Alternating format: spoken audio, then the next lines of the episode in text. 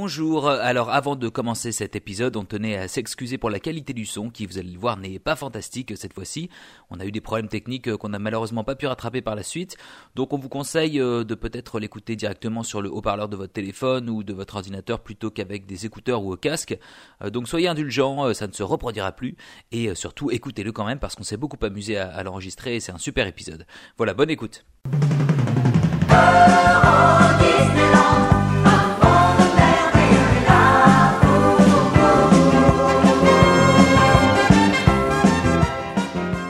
Bienvenue dans la file d'attente. Salut tout le monde, salut Guillaume. Salut Louis. Alors après avoir pas mal euh, parlé de storytelling et, d'immersion, aujourd'hui on va discuter de sensations à l'état brut avec euh, les véritables stars des parcs d'attractions, les roller coasters. Et oui, si les attractions thématisées comme les dark rides constituent véritablement l'identité, l'ADN d'un parc, le vrai produit d'appel, c'est encore et toujours les montagnes russes et certains se sont fait un point d'honneur à rider un maximum de roller coasters, le, fameux coaster count, euh, et on accueille deux d'entre eux. Euh, Julien, toi tu es déjà venu dans le podcast pour le premier épisode, est-ce que tu peux te représenter très rapidement pour euh, les nouveaux? Alors moi c'est Julien, donc bah, je travaille toujours à la Compagnie des Alpes, je suis toujours un gros fan de coaster et je suis toujours ravi d'être sur ce podcast. Eh ben ça nous fait toujours super, plaisir de t'accueillir. Eh ben c'est très gentil. Et on a aussi avec nous euh, Valentin. Valentin, dis-nous tout. Bonjour, eh bien, je m'appelle Valentin, je suis un gros fan de parcs d'attractions, que ce soit les parcs immersifs comme les parkings à coaster euh, tout pourris, euh, et je suis co-animateur pour le podcast Puissance Park, si vous connaissez pas. Eh ben, on connaît bien et on adore et, et on est très très content de vous avoir tous les deux aujourd'hui parce que vous êtes, je pense, de très très gros consommateurs et d'encore plus gros riders euh, de, de, de, de, de montagne russe. Oui, le juste sujet, avant. Comment C'est le sujet, c'est l'épisode. C'est le sujet, ça tombe super bien. Et euh, avant de rentrer euh, dans le vif du sujet justement, euh, je sais pas si vous avez vu, on a euh, la chance aujourd'hui d'avoir vu le, le, le, trailer d'un nouveau film français qui va sortir, qui a l'air vraiment ultra bien, ah. qui se passe visiblement en partie dans un parc d'attractions. Ça s'appelle Le Sens de la attends quoi? Le sens de la famille? En fait oui je pense qu'il devait y avoir ils ont récupéré un peu le titre du sens de la fête un film français qui a bien marché. la vie de famille et puis euh, et, puis alors dis-moi le casting et je vais te dire si c'est pourri ou pas. Alors euh, je me souviens de euh, il y a Franck euh, Dubos. de Franck ah, bah, Dubos. c'est pourri c'est pourri voilà. c'est comme Cinéman c'est pas la peine hein. alors est-ce que est-ce que tout le monde a vu cette cette, cette petite ce petit trailer? Parce que Qu'est-ce qu'on peut en retenir déjà d'un point de vue parc d'attractionnel Que ça se passe à Plopsaland bah ça se passe. À mon avis tu mais genre ne les 10 premières pas minutes. En fait. Voilà. ouais voilà c'est ça. Je suis sûr que c'est 10 minutes à Plopsaland pour un peu présenter la famille en circonstances euh, euh, ça se passe mal dans les files d'attente les gamins veulent pas faire les trucs que les parents veulent faire ou sourire sur les photos hein, euh, format classique. Et puis après euh, je pense que ça part dans un dans une autre direction parce que je me j'imagine que si les rôles s'inversent ils vont pas rester dans les parcs tout le temps comme ça comme si de rien n'était Ouais, c'est ça, c'est une sorte de Freaky Friday avec un petit euh, un, parc d'attractions pour toile de fond. Ce qui est drôle, c'est qu'on a on a spoté un petit euh, un petit détail incongru, c'est que euh, ça se passe à Plopsaland, mais ils ont des, des, des chapeaux qui sont ceux que tu peux acheter au parc d'Astérix avec les petites les chapeaux de Gaulois du parc Astérix. Je sais pas si c'est du, du, placement de produit, peut-être. Je suis pas sûr que le Français moyen connaisse Pete le Pirast ou ce genre de choses. Ouais. Donc t'as le petit le ah. petit lutin plop là. Donc ah. Moi, je, peux me considérer comme un, comme un Français moyen à ce moment, à ce moment-là, parce qu'effectivement, moi, moi-même, je, je, ne pourrais pas reconnaître. En tout cas, ça me fera bien euh, marrer de voir la tête du patron quand il découvrira ça. Euh, ah, ben, ils ont ramené du matos du parc Astérix pour filmer dans mon parc. euh, du coup, euh, une opinion à emporter. Est-ce que vous conseillez ce film à nos auditeurs sur base de, de ça? Oui, non Je vais répondre de façon concise. Non. Vous revoyez le film de Beverly Hills 3 oui, voilà, c'est beaucoup mieux. Et en plus, t'as des musiques des frères Sherman dedans qui ont fait le thème du parc, donc euh, faut foncer le voir. Ça se passait dans quel parc? C'était euh, Ça se passait dans un parc Paramount. Ah. Et c'était tourné euh, parfois. Euh... Alors je sais pas si c'est. À un moment t'as une espèce de scène, ça se passe dans dans Disaster, sauf qu'ils ont rajouté des robots laser. Euh, ouais, voilà, t'as une partie qui, est tournée à, Universal Studios Hollywood, t'as une partie qui est tournée à Knott's, mais tous les extérieurs c'est euh, California Secret America qui est l'ex Paramount, qui est dans au sud de, euh, de San Francisco. Oh, je pensais jamais avoir une réponse aussi complète et ah, précise. je pense qu'on va faire un, épisode là-dessus. Voilà, ils ont créé un peu ce personnage, un peu l'oncle, je sais plus comment il s'appelle, mais c'est genre euh, l'oncle Walt. Hein, c'est un peu le Disneyland, euh, euh, tu sais, façon euh, façon journal de 20 heures, ce parc de l'est parisien. Voilà, tu vois, c'est un truc dans le genre. La famille Machin a un budget de 200 euros et 50 centimes pour passer une excellente journée dans un grand parc du, de l'Est de Paris. Alors déjà, avec 200 balles, ils passent pas le parking euh, s'ils sont en caravane. On les embrasse. Bon, euh, Valentin, je me tourne vers toi. Euh, tu sais que dans notre euh, podcast, on aime bien parler de parcs d'attraction dans une file d'attente. Et mhm. dans quelle file d'attente est-ce que tu nous emmènes cette fois-ci pour parler de parcs d'attraction J'ai envie de vous emmener dans une file d'attente où on, on écoute la voix de Jean-Marie Bigard la connaissez-vous? Bah allez, Julien, il maîtrise. Ah bah si, ouais, ouais, je vois, ouais, je vois. euh, c'est... C'est une, attraction... de... C'est une attraction qui ne marche jamais à 100%. je, je, C'est quoi, ce parc Astérix? Oui. Oh, oh c'est facile. non, non, non, ça me disait quelque chose, Jean-Marie Bigard, mais euh, je sais pas quelle attraction c'est. Alors, c'est l'attraction du défi de César, euh, qui est une Madhouse revisitée. Et, euh, et c'est là qu'on s'est rendu compte qu'il fallait pas trop revisiter les Madhouse. Euh, ça m'étonne pas en fait que, que tu choisisses l'attraction où il y a quand même Jean-Marie Bigard dedans. Ouais. Parce que vous êtes, bah, parce que bon, humour gaulois quoi. Euh... Ouais, voilà, c'est ça. Et puis bah, c'est un peu le, c'est un peu l'humour aussi de Puissance Park des fois. C'est un peu, euh, c'est un peu cra... un peu crabeux, euh, ah vulgaire, mais à la fois très soutenu des fois. Non, ah bon, on fait pas genre t'es étonné Guillaume. Tu le non, sais ça c'est surtout parce que PF n'a fait la voix d'aucune attraction. Hein, je comprends. Ouais. ça, bah, ça, écoute Julien, euh, it's up to you. Hein. C'est vrai. Euh, c'est vrai. Et à propos de Jean-Marie Bigard, je vous conseille. Et là, c'est une... les derniers temps, je pense. Ouais, non, non, non. On va oublier Jean-Marie Bigard d'aujourd'hui, mais une, euh, une, euh, une petite recommandation. Et là, je suis tout à fait sérieux. Tapez dans YouTube euh, Jean-Marie Bigard Florilège. Et vous allez, vous, vous Julien, je crois que tu connais la ref. Vous allez partir pour 5 minutes de bonheur. C'est absolument incroyable. Et je vous rassure, il parle ni de vaccin, ni de Covid, ni rien. Euh, ça, c'est, voilà, c'est l'ancien. C'est, voilà. D'accord. Bien, et eh bien nous voilà dans la file d'attente du défi de César. On est sur des bonnes bases là déjà. Ouais, ouais, ouais. je, je pensais pas parler de Bigard une fois dans ce podcast, mais c'est voilà. On a fait ah, Bigard, on a... fait Beverly Hills, on a fait Dubosc, euh, on a fait Jean... Dubosque. Euh, T'avais pas signé pour ça, Julien. Ah non. Désolé. Alors, en fait, je propose qu'on rentre dans le vif du sujet. Non, non, Val, ça suffit. On, a, on passe à autre chose. C'était juste pour dire que j'appréciais cette file d'attente. En fait, la, la file d'attente, pour ah, moi, elle est plus fun que l'attraction. Non, mais oui, décris. Pourquoi tu oui, l'as choisi Justement, parce que c'est intéressant la file d'attente du défi César. Qu'est-ce qui s'y passe quand, elle fonctionne Quand tu débarques là-dedans, déjà tu descends des escaliers, il me semble, donc c'est c'est accessible pour tous, c'est bien. Euh, non, en fait, ils ont un autre accès, mais du coup, ils ratent une bonne partie des gags malheureusement. Et les voix de Jean-Marie Bigard, je pense aussi, ça passe à la trappe pour eux. Et, euh, et on arrive, et en fait, on voit des essais de de quoi d'une académie pour devenir espion euh, pour César. Et, et, c'est pour ça que, euh, en toute cohérence, après, on t'emmène, on t'emmène dans une espèce de, de, je sais pas, dans la laverie, le lavoir des Gaulois, et ensuite on te met dans une galère et on fait un aller-retour dans la galère et je, je comprends toujours pas pourquoi on est des espions de César en fait.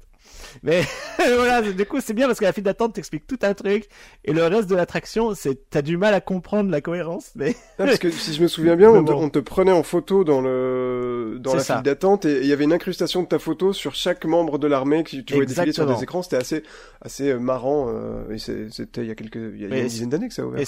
Oui c'est ça, et même plus. Hein. Oula, 2011.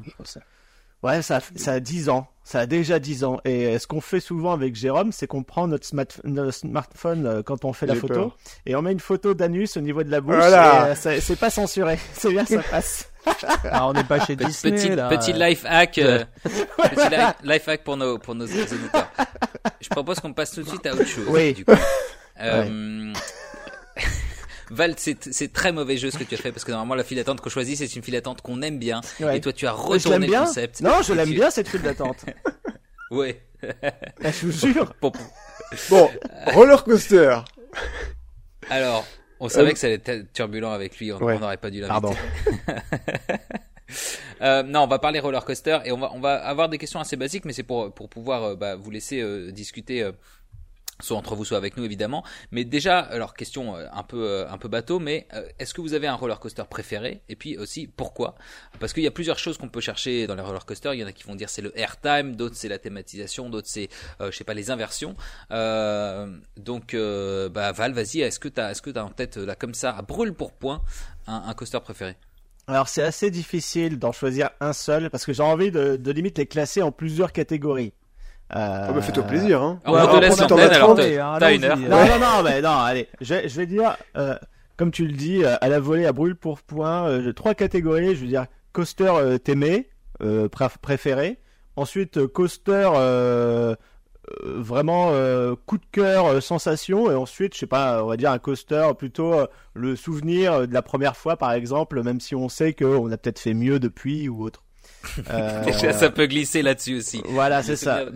Mais, je, je, dirais que ma plus grosse claque, et, euh, et encore aujourd'hui, euh, je, je surkiffe cette attraction et je la trouve, même si le record a été battu, c'est Top Thrill Dragster à Cedar Point, mm. euh, qui était vraiment, en fait, quand j'étais gamin, j'ai commencé à découvrir ma passion pour les coasters. Euh, je suis tombé sur des reportages sur YouTube, euh, sur le site Coaster Force de Travel Channel qui parlait de la construction d'attractions et tu voyais le vieux euh, responsable du marketing ou je sais pas ingénieur chez Intamin qui fait l'attraction et où tu vois ses rides se tendre à la propulsion pendant le reportage et c'est absolument génial. Et je l'ai fait peut-être dix ans après avoir vu le reportage, un peu moins. Et, j'ai pas été du tout déçu du voyage. C'était c'est 20 secondes d'attraction mais 20 secondes les plus intenses de toute votre vie. Alors d'ailleurs, moi je vais faire des, des, petits euh, des petits allers-retours euh, tout au long de ce podcast avec des avec les les stats en fait, les j'ai sous les yeux donc les records. effectivement, top 3 top top thrill dragster, c'est le deuxième. Alors, un peu comme les les walkthrough, les walkthrough, un walkthrough. euh, je fais exprès parce qu'en réalité j'ai un très bon accent, figurez-vous. Oui, c'est ça le pire. Euh, et, euh, et c'est le deuxième euh, plus haut et le deuxième plus long du monde. Euh, plus long, non, c'est pas plus long. C'est pas plus long. C'est troisième ah bah, plus rapide. Ah bah alors, alors Wikipédia me montrait-il Oui. Mais peut-être que oui, bah, Wikipédia c'est Wikipédia. Hein. C'est. Bah, normalement c'est à jour. C'est le deuxième plus haut, ouais. Ouais. c'est le deuxième plus haut. Et c'est le troisième plus rapide peut-être. C'est le troisième plus rapide derrière Formula Rossa, King Dakar. Bon, écoutez, euh, c'est moi qui ai la liste sous les yeux. Je vous dis que dans les coasters. Mais il va sur Alors, RCDB, les coasters... déjà le fan, le fan de coaster, il va sur RCDB, il va pas sur Wikipédia. Ça, ça, alors, je parle, je parle des coasters. Alors, sur Wikipédia, il m'indique que c'est les coasters en, en acier, hein, pas les, les wooden. Ouais. Est-ce que c'est, est-ce que c'est pour ça que ça, non, ça change, non, absolument rien. Ça change Julien, rien. Bon, alors, euh, non, Louis, on va te demander d'éditer Wikipédia. Et là, tu as qui venait ici en pensant que c'était un podcast de qualité. Pour ceux qui connaissent pas euh, RCDB, c'est le, c'est la bible du IMDb, C'est l'IMDB du coaster, voilà. Mais alors, comment je fais pour avoir une liste Là, sur ce tu vas, il y a, euh, il y a record euh, sur le côté dans le menu. D'accord, oui. Et là, tu peux choisir bois, la hauteur, la longueur, ou bah acier, ou tout confondu. Eh ben très bien. Alors je vous ai dit que c'était le deuxième plus long. C'est là où vous avez contesté ma parole. Alors je vais regarder statistiques length. Et puis alors, alors le non mais le gars il nous fait pas confiance quoi. Ouais, non, mais il est super court. Tu... Attends, il est mais alors les gars, le plus long c'est Steel Dragon 2000 à Nagashima Smaland et le deuxième plus long c'est Ultimate à Lightwater Valley au UK. Voilà. Ah, Ouais, c'est vrai, c'est vrai. Et alors, ah, euh, non, à égalité. Alors, je sais pas pourquoi ils l'ont pas mis en deuxième, une petite étoile pour le Ultimate. Mais moi, j'ai surtout envie de vous dire, c'est vous les pros, nettoyez-moi un petit peu cette page Wikipédia. Alors, qu'est-ce que c'est que cette histoire? Ah, On n'a pas que ça à foutre, nous. exactement ça. Nous, on travaille, nous, euh, dans notre vie. Valentin, là, tu nous as donné un de tes trois coasters. Oui. Et quel, quel, donc, tu nous as dit Top Thrill Dragster. Et tu nous avais, tu nous avais promis un coaster thématisé aussi. un coaster thématisé, oui. Euh... Merde, du coup, euh... ah si, si, si, pardon. En coaster thématisé, je dirais Taron euh, à Fantasyland, euh, très serré avec Fly dans le même parc que j'ai eu la chance de tester euh, en octobre dernier. Et parce que faut, ce parc-là, en fait, ce qui est trop bien, c'est que ils ont vraiment une contrainte d'espace et ils en ont fait vraiment une force. Et c'est absolument incroyable les voir. Le, les décors sont juste époustouflants. Eh ben, Très bon choix. Super. Et le troisième, tu, tu nous avais parlé de un peu de l'aspect nostalgique, euh, voilà, la première fois. Tout bah ça. en fait, c'était plus le top thrill pour le coup, euh, parce que c'est un truc que j'ai connu vraiment euh, gamin. Euh, je me disais impossible que j'y aille un jour et tout. Mais sinon, le truc vraiment qui m'a marqué, c'est mon premier euh, Rocky Mountain construction, enfin RMC, voilà. Euh, qui font en fait les upgrades euh, des montagnes russes en bois façon euh, machine à airtime, inversion, etc. Confort de ride. C'est du coup le, le, coaster Colossus de notre belle famille qui a été transformé et en comment il s'appelle déjà? C'est Twisted, Colossus. Ouais. ouais. Twisted Colossus. Ma... Voilà. Ou ça, Alton Towers? Non, pas du tout. non, Colossus, Alton Towers, c'est, c'est les 10 versions. Non, Ils ont un Colossus aussi là-bas, Non, c'est Six Flags Magic ah, Mountain, c'est-à-dire euh, le parking à coaster par excellence. Ok. Euh, Julien, même question? Ah, je sais plus quoi. vous avez vu à quel point je suis, vous avez vu à quel point je suis noob, hein. je, je passe la parole ici, moi je ne... C'est beau. Euh, moi, ouais, non, moi je vais prendre Steel Vengeance à Cedar Point aussi. Pas, euh, ah, j'ai pas eu l'occasion de le faire, mais il a l'air impressionnant et, RMC aussi. C'est vraiment la dernière très très grosse claque euh, que je me suis pressé. Comme ça, un truc. Euh, rappelle-nous un petit peu ce que c'est. C'est aussi un, un Wooden retraqué? Ouais, c'est un RMC aussi. C'est un des plus grands au monde. En tout cas, c'est le plus long. C'est plus le plus haut, mais c'est toujours le plus long. Et c'est, je crois, il fait 1550 mètres, chose comme ça, 60 mètres de haut avec une descente à la verticale. Et puis, il a le record du monde de nombre d'airtime et de durée des airtime. C'est, c'est 70 secondes. Comment il s'appelait avant? Il s'appelait Mean Streak. Ah, Mean Streak. Ah, mean Streak, je l'ai fait plein de fois et, euh, et j'ai failli décoller mes poumons tellement ça vibrait. Et Julien, est-ce qu'on te pose la question, les coasters thématisés, ça te parle ou quand même un petit peu moins euh? Oh, oh, non, mais après, je, effectivement, à Taron, euh, je suis pas un grand fan de Fly pour le coup. Mais non, Taron, oh, après, moi j'aime beaucoup la momie. J'aime bien ce côté, euh, mm. il est pas très sensation, mais j'aime bien ce côté vintage les décors en lumière noire, la, la fausse fin, tout ça. ça me fait toujours marrer. C'est con parce que t'as des scènes super impressionnantes euh, au début euh, et euh, en Floride aussi en cours de route, mais les décors carton pâte pour moi ça nique tout le côté grandiose de l'attraction, surtout surtout qu'on te vendait ça genre oui la première attraction psychologique alors que c'est juste un dark ride coaster quoi, c'est tout. Ou sinon Tron aussi. C'est ah, quand même. C'est quand même une très. Le coaster en lui-même, je pense qu'on le sortait là de sa boîte, il n'aurait vraiment pas grand intérêt. Mais la, la déco est juste hallucinante et surtout ce que je trouve très très fort, euh, c'est que sur un coaster, on a du mal à capter l'attention du, du, passager parce que euh, on est on est dans la sensation, donc c'est pas évident de, de diriger le regard là où il faut le diriger. Et ils arrivent vachement bien à le faire, c'est-à-dire que les, les éléments de décor, euh, les, les médias, tout ça sont vachement bien placés pour que tu vois euh, l'action qui se passe autour de toi. Et en sens, je suis hyper curieux de voir euh, ce que va donner les Gardiens de la Galaxie à, Epcot. Et, et, en plus, ils ont utilisé des fois des, des techniques super simples, mais utilisées très efficacement. Je pense au miroir, tu sais, où t'as l'impression de voir, de faire la course, où il change le côté de la couleur de ta moto. C'est absolument génialissime. Ah et je t'envie beaucoup parce que en, en, septembre 2020, j'avais prévu un voyage à Shanghai euh, depuis décembre 2019 et, euh, et, je suis ravi de, de, ne pas y être allé. Alors euh, moi aussi, je vais juste dire sur Tron, je, suis, je, je, suis entièrement d'accord avec toi. J'ai eu un niveau thématisation, c'est vraiment incroyable et de nouveau, on a l'impression d'être dedans à, à, 3000%. Par contre, je trouve que Tron a le, le, le, le, le gros inconvénient euh, d'être euh, en, en, termes de longueur un demi-coaster. Enfin moi je reste un peu sur ma fin. Je crois que ça fait euh, à peine une minute, un truc comme ça. Et c'est un peu une tendance qu'il y a chez Disney sur certaines attractions en ce moment, c'est de miser beaucoup sur la thématisation. Je pense à euh, le, train des sept nains et euh, Navi River Journey où en fait t'en prends plein les yeux. Par contre, en, niveau longueur, en fait, on est un peu sur la, la moitié d'une attraction qui, qui... Bah justement, les gardiens là, il va faire plus d'un kilomètre cinq, je crois. Hein. Donc là, pour le coup, il va y avoir de la longueur. Attendons que ça ouvre. Hein. C'est ouais parce qu'ils le vendent comme étant le plus long coaster Disney, euh, je sais pas quoi là. On en verra. tout cas, c'est c'est bien hypant tout ça. Mhm, on est d'accord. Louis, t'as envie de partager euh, tes coasters? Non, mais moi, alors, c'est ce que je disais un petit peu à Guillaume avant de préparer ce podcast. Moi, je suis, euh, je, je, suis euh, beaucoup moins légitime que vous tous pour parler de ça parce que, alors, comment je suis venu à, à parler de coaster, c'était via un, peu ma chaîne euh, Parchéologie, donc où j'étudie un peu l'histoire des parcs à thème, etc. Mais en termes de coaster count, et c'est peut-être, ça peut peut-être aussi notre, notre prochaine question. mais voilà, j'ai pas, j'ai pas, visité énormément de parcs à thème dans ma vie, mais j'ai quand même, pour la première fois, fait ces attractions. Alors, vous allez me dire le type que c'est. Alors, c'était à Thor Park le l'attraction bah un peu type Kindaka, tu sais où tu, tu tu vas tout droit, tu montes, tu redescends, c'est quoi ah, le C'est Steels. Euh, ouais, Steph. Steph. Non, mais je veux dire, le nom, le nom générique, il y a un nom générique d'attraction comme ça, non Un accélérateur, ça s'appelle. Un accélérateur, voilà. Donc bref, le stealth, ça m'a bien, euh, ça m'a bien euh, secoué quoi. J'avais jamais fait ce, ce type. Bah, de eh bah Top Thrill Dragster, c'est ça, mais en 3 à 4 fois plus grand. Ouais. Plus rapide aussi. Ouais.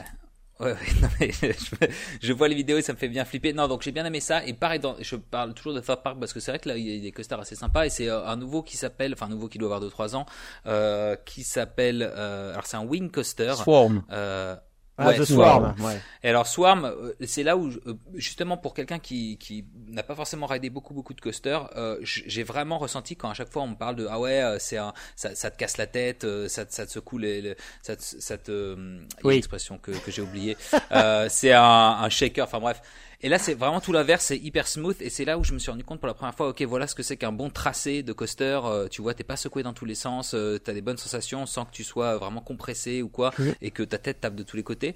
Donc je me suis dit, bah voilà, ok, je, je comprends un peu les critiques que certains font. Euh, je sais pas sur Indiana Jones à Disneyland Paris. Pour moi, un roller coaster, c'était un roller coaster, c'était fait pour mm. te faire, euh, pour t'en faire chier, mais en fait, bah pas forcément quoi. Mais ça, enfin, moi, je, enfin, ayant la chance d'en, dessiner, je le vois avec le retour qu'on a du, des visiteurs, c'est que tu as beaucoup de visiteurs qui s'attendent encore à euh, se faire secouer comme un prunier, quoi. Et quand, euh, voilà, mhm. quand on ouvre une Tain ou, euh, ou le, le, petit Wooden qu'on a mis à Walibi Rhône-Alpes, la, la première réaction des gens, c'est ah mais ça existe des coasters où on se fait pas secouer et où c'est pas désagréable.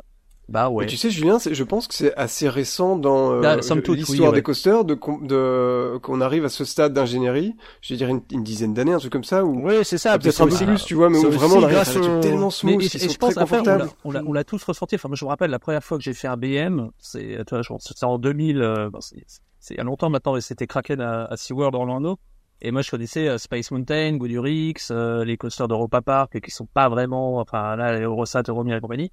Et mais j'avais halluciné, je me disais mais, mais comment est-ce que des gens arrivent à faire des coasters aussi doux? Et surtout pourquoi est-ce que les autres font pas pareil quoi? Mais hmm. mais c'est surtout une question de d'outils de plus en plus précis. Enfin toi-même tu dois le savoir euh, de par ton métier mais et aussi parce que euh, finalement j'ai l'impression aussi que des gens passionnés par les coasters en sont arrivés par passion à faire ce métier. Et, euh, et c'était aussi leur but finalement de d'enfin obtenir les sensations qu'ils recherchaient et euh, et il devait certainement euh, avoir une certaine frustration de pas trouver ça malheureusement dans le monde des, des attractions quoi tu regardes un reportage d'il y a 10 ans où tu vois un ingénieur de chez euh, de chez je ne sais Intamin ou Vekoma qui fabrique un truc, bah en fait il va dire bon ben voilà j'ai fait un concept de ça, ce qui est bien, ça dure 45 secondes, euh, on fait trois loopings euh. et en fait quand je vois ça je dis mais c'est nul son concept, c'est absolument pas ça qu'on recherche. Lui il cherche après plus le côté rentable, économie de matériel et c'est facile à faire et ça prend ça prend pas une grosse empreinte au sol. Mais même avec ça au final aujourd'hui les mecs ils font des trucs absolument génialissimes quoi. Et, euh, et, une des premières claques, on va dire pour moi, nouvelle génération, avant même de faire un BM, c'était euh, Maverick à Cedar Point. Tu as à la fois le côté intense, les airtime qui le sont, euh, les virages, etc., qui te secouent, mais avec une fluidité exemplaire. Et ça, c'est exactement, je pense que c'était pour moi une espèce de, de changement, on va dire, dans, dans ce milieu-là. Et toi, Guillaume, alors, dis-nous Alors moi, en coaster thématisé. Euh, j'ai quand même envie de, de, de, prendre la défense de, du, du, mal aimé euh, du Wizarding World, c'est Escape from Gringotts. Je trouve que c'est le, le, package complet. Si tu m'en demandes un, euh, c'est peut-être euh, au-dessus de, de ceux de chez Disney au niveau thématisation pour moi, alors que tout le monde euh, arrive. Y a, je pense qu'il y a beaucoup de gens qui comprennent pas trop parce que c'est un truc hybride, c'est à moitié écran c'est un roller coaster, mais il n'y a pas beaucoup de, de, de, sensations, etc. Et pourtant, moi, je suis vraiment dans un roller coaster quand je suis dedans, et, et ça m'en met plein les yeux, et c'est une expérience complète euh, qui commence bien avant euh, que tu rentres dans un file d'attente, et ça, c'est pour moi euh, le, le, le, truc le, le, plus haut dans mon cœur au niveau des trucs thématisés. Et au niveau des trucs des, des machines à sensation moi ce serait Elix à Lisberg qui est ah, justement la chance de le faire ça a l'air tellement bien. c'est incroyable euh, et justement, on parlait des, des euh, de l'ingénierie des coasters qui, qui, est de plus en plus en train de se raffiner vers des trucs qui sont très très très confortables. Euh, ben euh, Elix, euh, il y a deux launches, il y a, dites-moi si je me trompe, sept inversions, et tu ressors de là frais comme un gardon, prêt à refaire trois tours. Alors que moi, bah, du haut de mes 37 ans, je commence à, à plus supporter les trucs. et quand même, euh, j'ai euh, un, un, crush pour euh, une des créations d'un de nos amis autour de la table, c'est euh, Untamed à Walibi Holland, qui a été notamment, enfin designé notamment par notre ami Julien ici. Et franchement, ce truc-là, enfin c'est, et je dis pas ça parce que t'es dans la pièce, Julien. Tranquille. non, c'est vrai. D'ailleurs, d'ailleurs, il est pas dans la pièce puisqu'on n'est pas du tout dans la même pièce. Non, je dis pas ça parce que tu es dans une pièce, Julien. mais non, non, donc c'est aussi un, un, un, wooden coaster euh, qui était à la base un truc Vekoma qui a été retraqué par euh, Julien RMC, ouais. RMC. Et, euh, et ben comme c'est un coaster euh, fait par Julien quoi, donc c'est-à-dire il y a des airtime de A à Z, il y en a 45 millions, je crois qu'il y a des inversions et à la fin la petite signature de Julien, des petits bunny hops, c'est pas comme ça que ça s'appelle. C'est ouais. Donc des, des espèces voilà, tu fais bon sur ton siège comme ça pendant non mais après, mais voilà, ça, il faut dire, le, on va quand même rendre à César ce qui est à César. Le designer, c'est Alan Chilkey. À Bigard, ce qui est à Bigard, pardon. ouais. ah, laissons Bigard, ça, ça suffit. non, il faut se souvenir qu'on est toujours dans la file d'attente. tu, tu, voulais dire non, quoi, pardon. Non, le designer, c'est, faut quand même, je ne suis pas le designer. Le designer, c'est Alan Chilkey, qui est designer attitré de, de Rocky Mountain. Voilà, je n'ai fait que euh, suggérer, euh, dire, euh, oui, ça, c'est bien. Mais est-ce qu'on peut dire que euh, l'espèce de, je sais pas comment appeler ça, moi, le, le, le, raffinement au niveau des conforts dans les roller coasters, ce serait pas venu avec euh, euh, Werner Stengel, qui d'ailleurs a été nommé docteur honoris causa de l'université de Göteborg en 2005 pour euh, tout son, tout ce qu'il a apporté en fait à l'ingénierie des roller coasters, ce qui est assez fou pour une université. Mais c'est pas un peu lui qui a qui a amené le confort là-dedans? Bah, c'est vrai que si tu prends, enfin, Bernard Schengel, il a beaucoup travaillé pour Schwarzkopf, donc il y a un constructeur allemand qui n'existe plus, quoi, qui a fait faillite euh, à la fin des années 80. Euh, et si tu prends, bah, par exemple, le Lisberg Banane à Lisberg, euh, ou même tous les vieux Jetstar, euh, voilà, c'est des coasters, les Sirocco, vieux, ouais, le Sirocco, et c'est des coasters, en fait, qui sont super confortables, même quand certains ont Lisberg Banane, il doit avoir plus de 40, ouais, pas loin de 40 ans. alors que, bah, c'est vrai qu'en Europe, on a eu beaucoup de Vekoma, et Vekoma, bon bah voilà, c'est pas ce que c'est. Et Schwarzkopf a eu plus de mal à vendre ses manèges parce qu'ils étaient plus chers. Euh...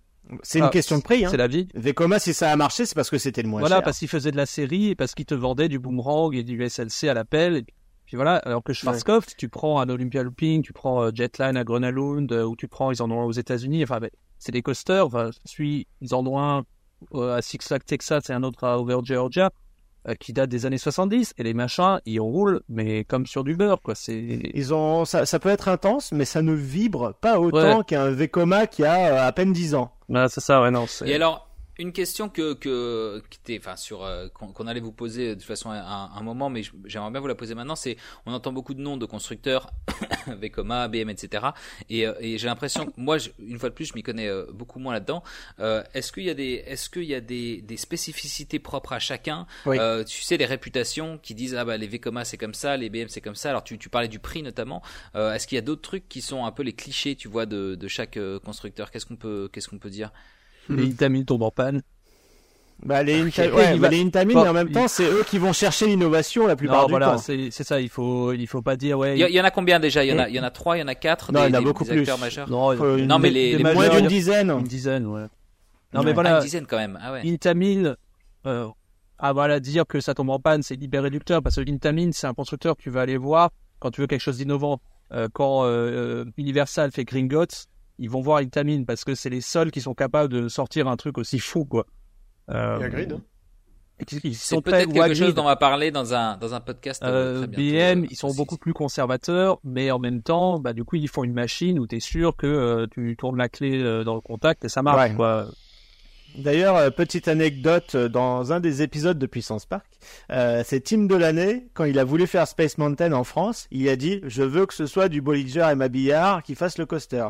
Et il allé les voir, et en fait, chez, chez BM, ils ont dit « Ouais, mais chez Disney, faut prendre en compte les décors, il y a tout un cahier des charges, il y a 10 000 enfin, comment dire, échelons à contacter, à avoir des retours, etc. On n'a pas envie de travailler avec vous. » Et en fait, ils ont jamais fait un coaster pour Disney, jamais.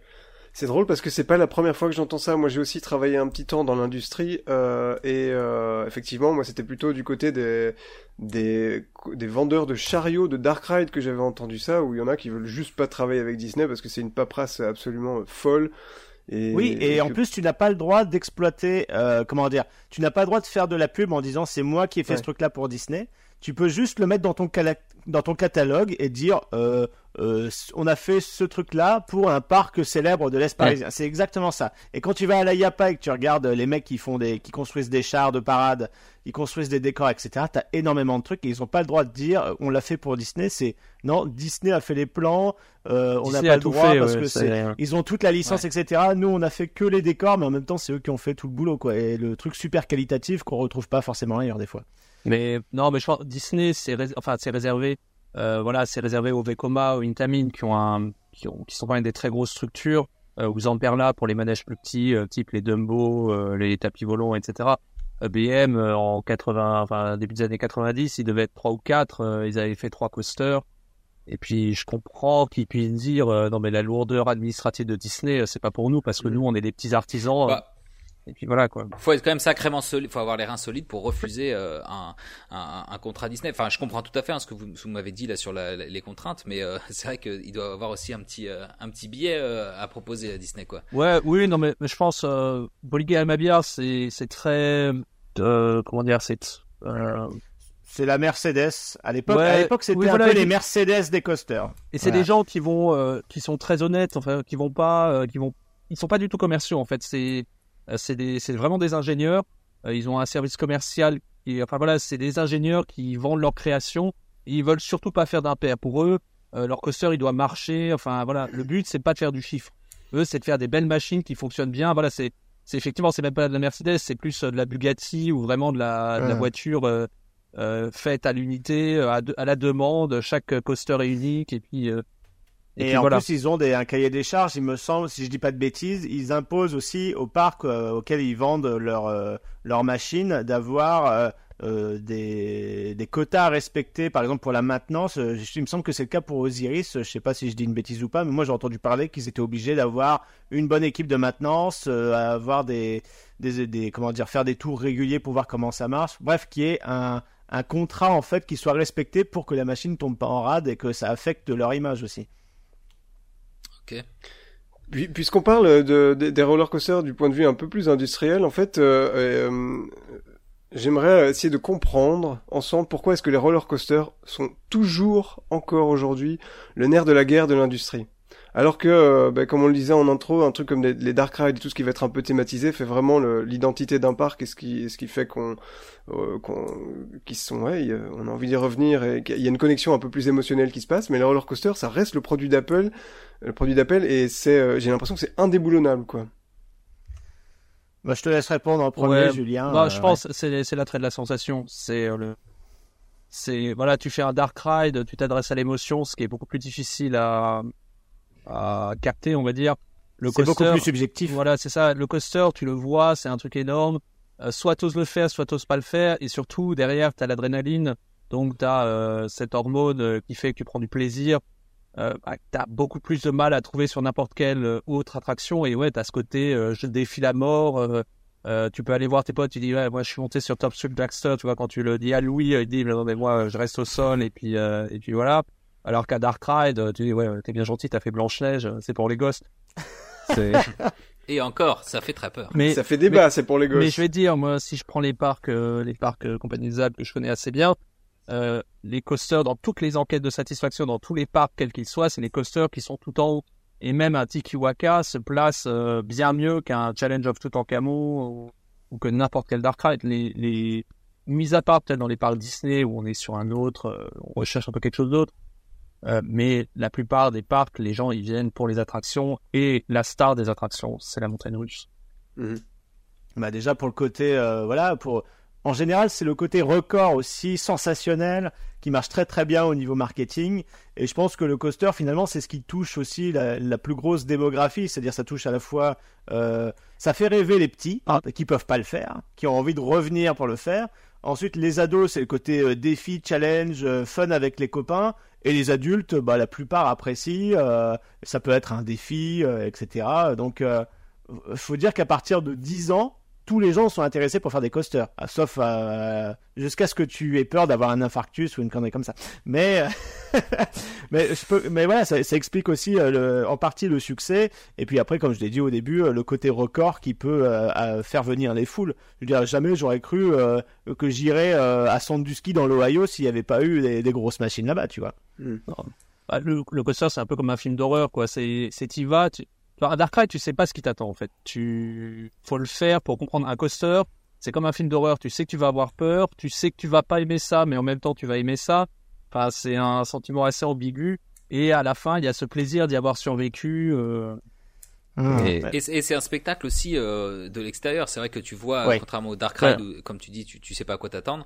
Là, tu entends les cris, tu vois euh, pour la plupart euh, ce qui, ce qui s'y passe. Donc, c'est un espèce de spectacle permanent qui fait vivre aussi le, le parc. On parle beaucoup de ah, kinétique. Ouais, c'est très kinétique. Mmh. Ouais, ça, ça t'anime. Ça enfin, tu vois, si on prend Osiris, Osiris, il t'anime toute une zone, quoi. tu vois Tron quand il y a les, les trains qui passent sous la canopée euh, avec bon en plus tous les effets de lumière, bah ça tout de suite les gens ils lèvent la tête, ils regardent le truc qui passe euh, et euh, et voilà tu t'as as une espèce de fascination pour cette machine ouais qui semble un peu défier les lois de la physique.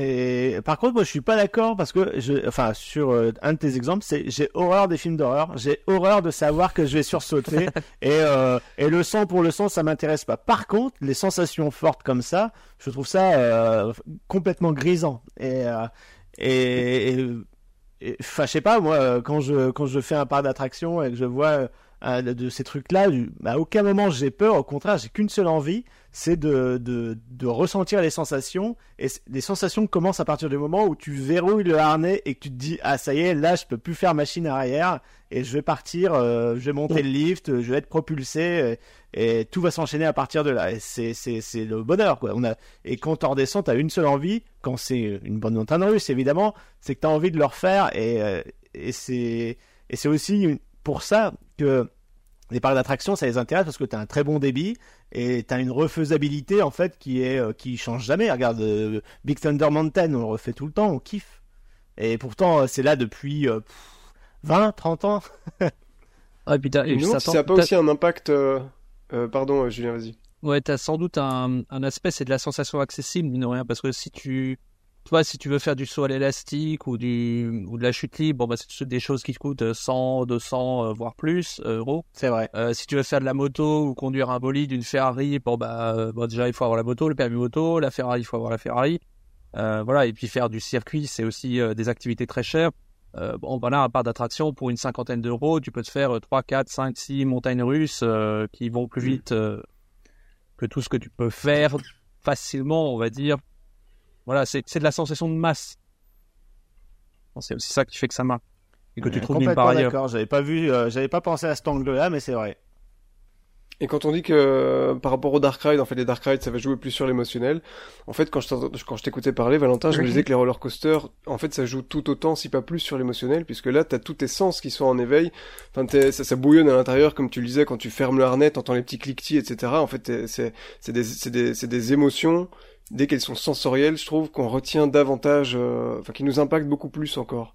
Ah. Et donc peut-être plus encore que les Dark Ride, qui là sont vraiment juste contemplatifs, même si c'est parfois très très immersif.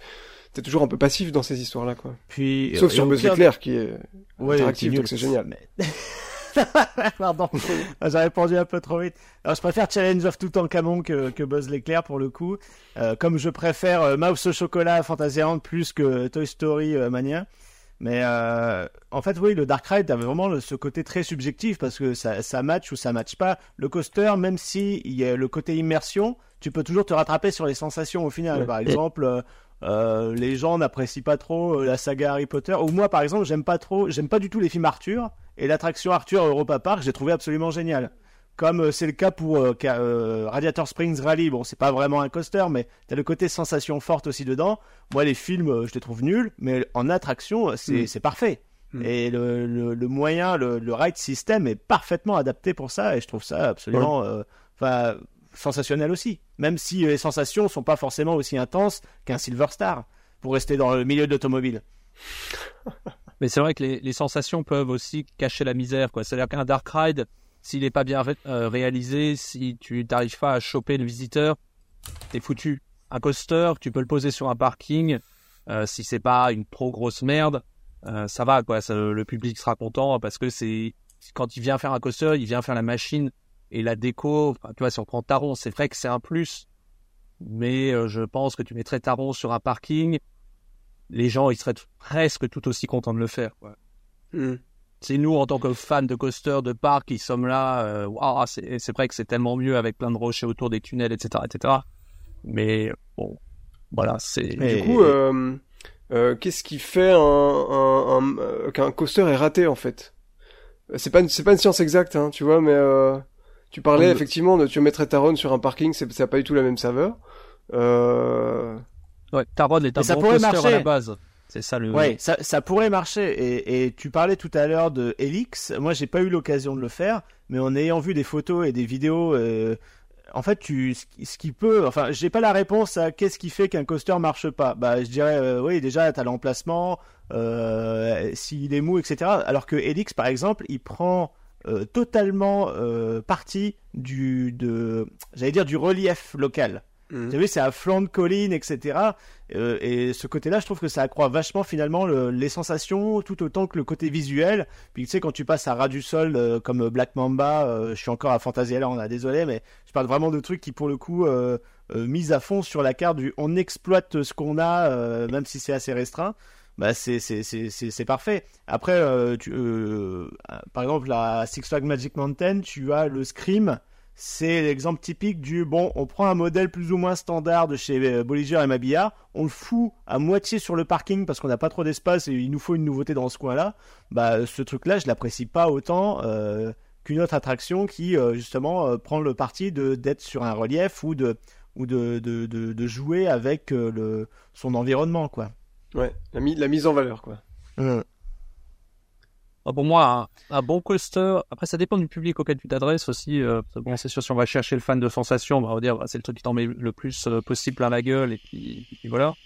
Euh, mais je pense que voilà, il faut que le, public auquel tu t'adresses, il soit un peu intimidé, mais pas trop, parce que sinon il monte pas dessus, et c'est pas le but. Et après, une fois qu'il est dessus, eh ben, il faut que tu le surprennes à la fois par les sensations et en, enfin, surprennes en bien à la fois par les sensations le confort et puis euh, bah, peut-être quelque chose auquel il s'attendait pas vraiment. Quoi. Et je pense que c'est ça qui fait que bah, tu, tu descends du coaster en étant content et en en, retenant quelque chose. Quoi. C'est, toi, quand, euh, si on reprend Osiris au parc et qu'on parle du, public euh, classique que le, le, fan de parc, bah, Nidvertide, en France, déjà, ça court pas les rues. Donc, c'est le fait de bah, voilà, faire cette machine où on est sous le rail, où accessoirement c'est super confortable.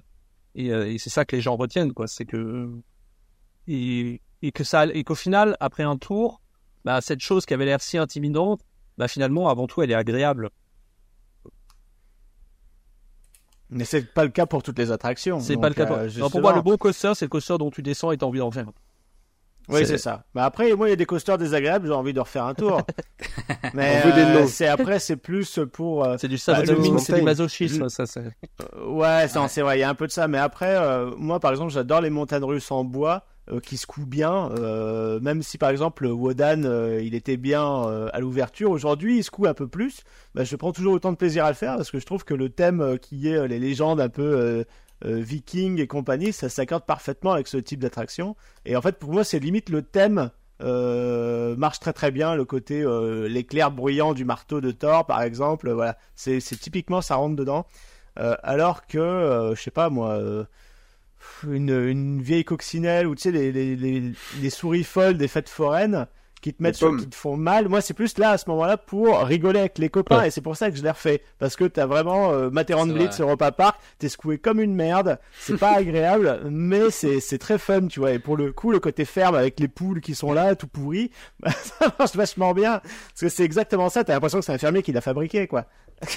Mais c'est parce qu'à côté de l'inconfort, t'as quand même beaucoup de choses. Materan Blitz, c'est un très bon exemple. Moi, c'est effectivement, on est secoué un peu comme une merde là-dedans, et pourtant, je trouve que c'est un, pour moi, c'est un des incontournables quand je vais à Europa Park, alors que c'est un, machin super basique à la base. Euh, mais un peu comme.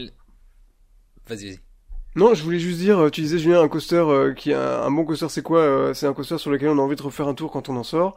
Et, moi, les coasters où j'ai la pensée inverse, c'est mais c'est vraiment avec avec le temps qui passe, c'est là je faisant. moi, les coasters où qui me ratatinent trop la tronche. Pour moi, c'est un, un, deal breaker, quoi. C'est terminé. Moi, j'ai ça. On parlait de Wodan il y a un instant. Ok, je comprends le, le, le délire celtique et tout ça, et c'est cool. La thématisation, elle est pas mal. Mais euh, moi, je me sens tellement secoué comme une merde et j'ai mal à la tête pendant le reste de la journée que c'est ah terminé. je ne monte plus dessus, quoi. Ah, voilà, c'est fait. Merci, au revoir. Terminé. Euh, pour le coup, euh, il y a des sensations dans les montagnes russes, même si elles sont bien maîtrisées, que je n'aime pas.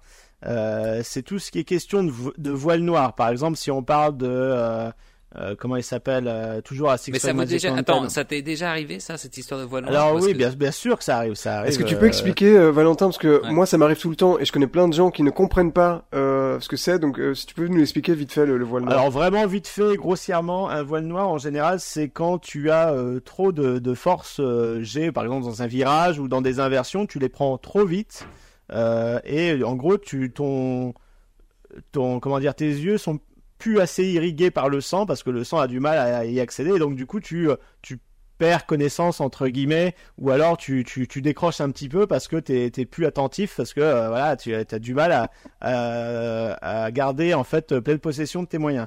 Et ça je l'ai alors je l'ai eu dans quelques attractions. Je l'ai eu à les attractions Batman de chez BM Batman euh, inversé euh, ah ouais à, Madrid bah, à Madrid et il est aussi du coup à Magic Mountain. J'ai oublié le nom. Comment il s'appelle? C'est pas le Titan c'est le à Magic Mountain Julien et moi Goliath. Le Goliath. un clone qui s'appelle le, Titan. Quasi. Voilà, c'est ça. Quasi clone. Et en fait, t'as une espèce d'hélix. Et si tu es sur la voiture de tête, il n'y a pas de souci, tu n'as pas le voile noir. Si tu es sur les voitures de l'arrière, où tu es un peu tracté plus rapidement, enfin, comment dire, le train, euh, euh, je sais pas comment expliquer euh, ça euh, en termes de physique chimie. Après, a priori, Valentin, les, les, les, voitures vont toutes à peu près à la même vitesse avec c'est un train solidaire. Non, mais non, mais je vais à l'arrière, ça va plus vite. À l'arrière, c'est pas que ça va plus vite, c'est que t'es es plus tiré et t'es plus euh, collé dans le fond de ton siège. C'est-à-dire que quand, euh, quand par exemple un, train chute, bah, à l'avant, t'as l'impression que c'est un peu plus lent parce que au début tu prends dans le vide et ensuite t'es poussé, tandis que quand t'es à l'arrière, t'es vraiment happé par euh, la vitesse prends du le, le, coup de fouet en fait, c'est ça que tu veux dire un peu sur le, la fin, ouais. Et du coup, tu disais noir, tu perds connaissance? bah, tu perds connaissance ou alors. c'est plus, je deviens aveugle pendant 30 secondes. Oui, voilà, c'est ça. Et, et en fait, c'est dès lors qu'une une attraction, euh, je suis en train de lutter contre cette attraction-là, je l'apprécie plus trop. Par exemple, je parle de euh, Phoenix, je sais pas si vous l'avez fait à Toverland. Euh, c'est une très bonne attraction, mais à un moment, à pleine blinde, ils te foutent un Helix aussi. avant qui enchaîne avec d'autres figures et tout, bah moi cet Helix là, il, m'empêche de profiter de la suite du parcours et de la figure qui est juste après parce que je m'en remets en fait. Mm. Je suis je suis un peu dans les vapes et, euh, et j'aime pas cette sensation de lutter. Alors que pourtant, les montagnes russes en bois, ça, ça me secoue dans tous les sens. Mais en fait, si tu te laisses aller, au final, euh, ben, il n'y a pas besoin de lutter tant que ça parce que ça finit toujours par te redresser ou autre. Et ça, alors, tu, tu me fais penser, tu me rappelles justement un de vos épisodes, euh, Val intéressant, il me semble, sur les, les, les, fêtes foraines, où tu, vous parliez justement de, enfin, tu utilisais ce terme, ou un, un, de, de, de, de, tes comparses utilisait ce terme de lutter pour les, tu sais, euh, cette attraction dont vous avez parlé euh, à deux bras, alors je sais plus comment ça s'appelle le. Euh, oui, euh, j'ai un trou. Euh, le. Enfin, c'est des attractions foraines qui sont très très assez ouais. violent. Ouais, un top spin. Enfin, t'as le top spin et t'as aussi euh, les, ah, le, le booster, un truc comme ça. Ouais, c'est le booster, c'est-à-dire le truc, t'es au bout d'un bras qui tourne super vite. Voilà. Donc c'est vrai que ça, c'est les attractions. C'est, pas vraiment notre euh, le sujet aujourd'hui, mais c'est vrai que les attractions foraines, elles ont un petit peu aussi ce. Enfin, j'imagine pour le voile noir, c'est un peu le, les number one. Euh, et bon, on va pas reparler non plus de, de Mission Space à Disney, mais pour moi, c'est vraiment typiquement le genre de sensation que que j'aime pas du tout, me faire trop écraser, voilà, par une par une une centrifugeuse. j'imagine que c'est ce genre de truc qui provoque le plus de, de, de voile noir, quoi. Ouais, c'est ça. Bah, de toute façon, ce qui provoque le voile noir, c'est de rester longtemps avec une euh, assez forte accélération. et pas forcément assez forte si tu prends, euh, je vais prendre le Romir par exemple, si vous le connaissez ou pas, la spirale à la fin. Et en fait, si on regarde le nombre de G, je crois que c'est 3 ou 3,5, ce qui est pas énorme. Mais par contre, c'est sur une longue durée. En fait, ce qui fait, le, ce qui fait le voile, c'est la, voilà, c'est de maintenir une forte accélération longtemps. Et, mais je suis d'accord. Après, bon, ça se fait de moins en moins quand même, les montagnes russes très intenses. Si on prend euh, justement Rocky Mountain, il monte à peine à 4G. il joue plus euh, sur, en fait, la tendance actuelle des montagnes russes, c'est énormément, énormément joué sur la dynamique. Donc euh, des éléments beaucoup plus courts, beaucoup plus resserrés, beaucoup plus rapides que ce qui se faisait plutôt dans les années, bah, au début de BM, voilà, dans les années 90. C'est-à-dire faire des montagnes russes très intenses, type les Batman The Ride, ce genre de, de machines. Mais maintenant, si vous prenez euh, la plupart des coasters de chez Mag, de chez Rocky Mountain, Intamin, euh, Vekoma, euh, et si vous prenez des modèles qui font la même longueur mais qui ont été construits il y a une vingtaine d'années, vous allez voir que les modèles aujourd'hui, ils ont grosso modo 50% d'éléments en plus à longueur égale qu'il y a 20 ans. Quoi. Oui, et des éléments mieux choisis où tu as vraiment cette sensation de légèreté. Et les RMC, ils sont parfaits pour ça parce que quand je dis intense, c'est vraiment dans l'enchaînement des figures et des sensations et pas dans le l'intense négatif comme le ferait un Helix de chez BM ou des, des, des inversions qui s'enchaînent trop vite, tu vois, avec une gravité trop élevée. Et pour le coup, RMC, c'est c'est hallucinant pour moi. Le Twisted Colossus, c'était une seconde égale un waouh, tu vois, genre euh, un airtime ou une inversion ou un virage, euh, tu sais, un virage en S avec euh, les, les bons angles bien choisis qui te font virevolter dans tous les sens. C'est juste magique. C'est une sensation de légèreté intense avec euh, justement les sensations qui sont là et sans aucun, euh, euh, sans aucun, comment dire, côté négatif. Désagrément. Et voilà. Et en plus, et aussi le, système de de sécurité, c'est-à-dire que tu es tenu aux chevilles et au niveau des, des jambes, ce qui fait que des, cuisses, pardon, ce qui fait que tu as vraiment la, la, partie haute de ton corps qui est complètement libre et assujetti finalement au parcours. Et, c'est bon, et je trouve qu'ils sont extrêmement bien pensés parce que c'est jamais désagréable. Jamais. Et à propos des, désagréments justement, puisqu'on est dans les voiles noires et autres euh, euh, trucs euh, qui vont bientôt nous faire décéder si on reste trop longtemps sur les montagnes russes, il y a aussi nos amis des jets latéraux qu'on aime beaucoup qui donnent la gerbe et qui bah, donnent bien la tête qui tourne avec les émissions parlait tout à l'heure. C'est ça, avec les Wild Mouse par exemple. Ouais, ouais. Et bon, c'est après si c'est pour donner un, comment dire un style bah c'est c'est le style propre de l'attraction finalement. Euh, il y a le côté ah t'écrases ton copain après c'est lui qui t'écrase etc ou alors la rotation et puis euh, euh qui a dégueulé sur qui non mais, non mais c'est ça. Ça fait partie du, du fun entre guillemets. Pas pour le forain qui va nettoyer la gerbe mais c'est c'est c'est un genre. Après faire ça sur une attraction où c'est pas prévu pour parce que ça a été mal calculé ou quoi, ça on en voit de moins en moins aujourd'hui heureusement, mais à une époque euh, ouais, c'est c'était un peu triste, tu il y avait des et comme le disais tout à l'heure, maintenant c'est la multiplicité des figures qui s'enchaînent, etc., et qui sont bien pensées pour s'enchaîner de la bonne façon, qui fait que c'est agréable. Avant, bah, des fois, c'était, euh, on veut juste de la vitesse, bah, t'as des longues montées avec des airtime pas très puissants, des grands virages qui mettent du temps à s'incliner, etc. C'est pas, c'est pas hyper intéressant, quoi. Tu, au Japon, par exemple, l'attraction la plus longue, là, dont tu parlais tout à l'heure, style Dragon, au bout d'un moment, tu te fais un peu chier. Et alors, euh, on, va passer sur. je, pense qu'on peut, on peut euh, joindre ces deux questions en une. Euh, on va parler donc du fameux coaster count, voilà le nombre de coasters que vous avez fait les uns les autres, et peut-être on peut aborder aussi en même temps du coup le, le thème de la, culture du, du, coaster count. Est-ce que, parce que moi du coup qui ne connais pas, est-ce qu'il y a, je sais pas, une sorte de compétition Est-ce qu'il y a des, ouais, la course au crédit, la course au crédit, mais aussi est-ce que tu vas être le premier à rider à rider un, coaster ou peut-être même le dernier avant que ça ferme? Est-ce qu'il y a, est-ce qu'il y a euh, ce genre de ce genre de délire ou pas qui existe alors oui, ça existe, mais perso, je m'en fous un peu. Euh, puis même le coaster count, je l'ai fait juste pour avoir une idée, parce que j'ai un copain euh, l'année dernière qui m'a dit ah bah là c'est mon 200ème. Ah oui déjà, la vache, c'est, c'est ouf. Et je pensais être peut-être à une centaine, au final, après avoir fait le mien, j'étais à 190 et des poussières. Là, je suis à 193. Et euh, bah, tu vas bientôt pouvoir célébrer ton 200ème aussi, alors quand bah, même. Oui, voilà, c'est ça. Mais bon, c'est c'est pas euh, c'est pas euh, comme le disait Amanda Lear, c'est pas la taille qui compte, c'est le goût. C'est oh, vraiment euh, voilà les les c'est vraiment plutôt les souvenirs que j'ai et les le choix des bonnes attractions. Je vais pas faire la petite coccinelle pourrie qui fait juste un cercle, ça m'intéresse pas. Voilà, c'est ce que j'ai demandé dans, dans ce site parce qu'il y a un site un peu dédié à ça. Qu'est-ce qui qu'est-ce qui compte comme un en fait qu'est-ce qui qu'est-ce qui définit un coaster par rapport à Oula, voilà, ça c'est un grand débat.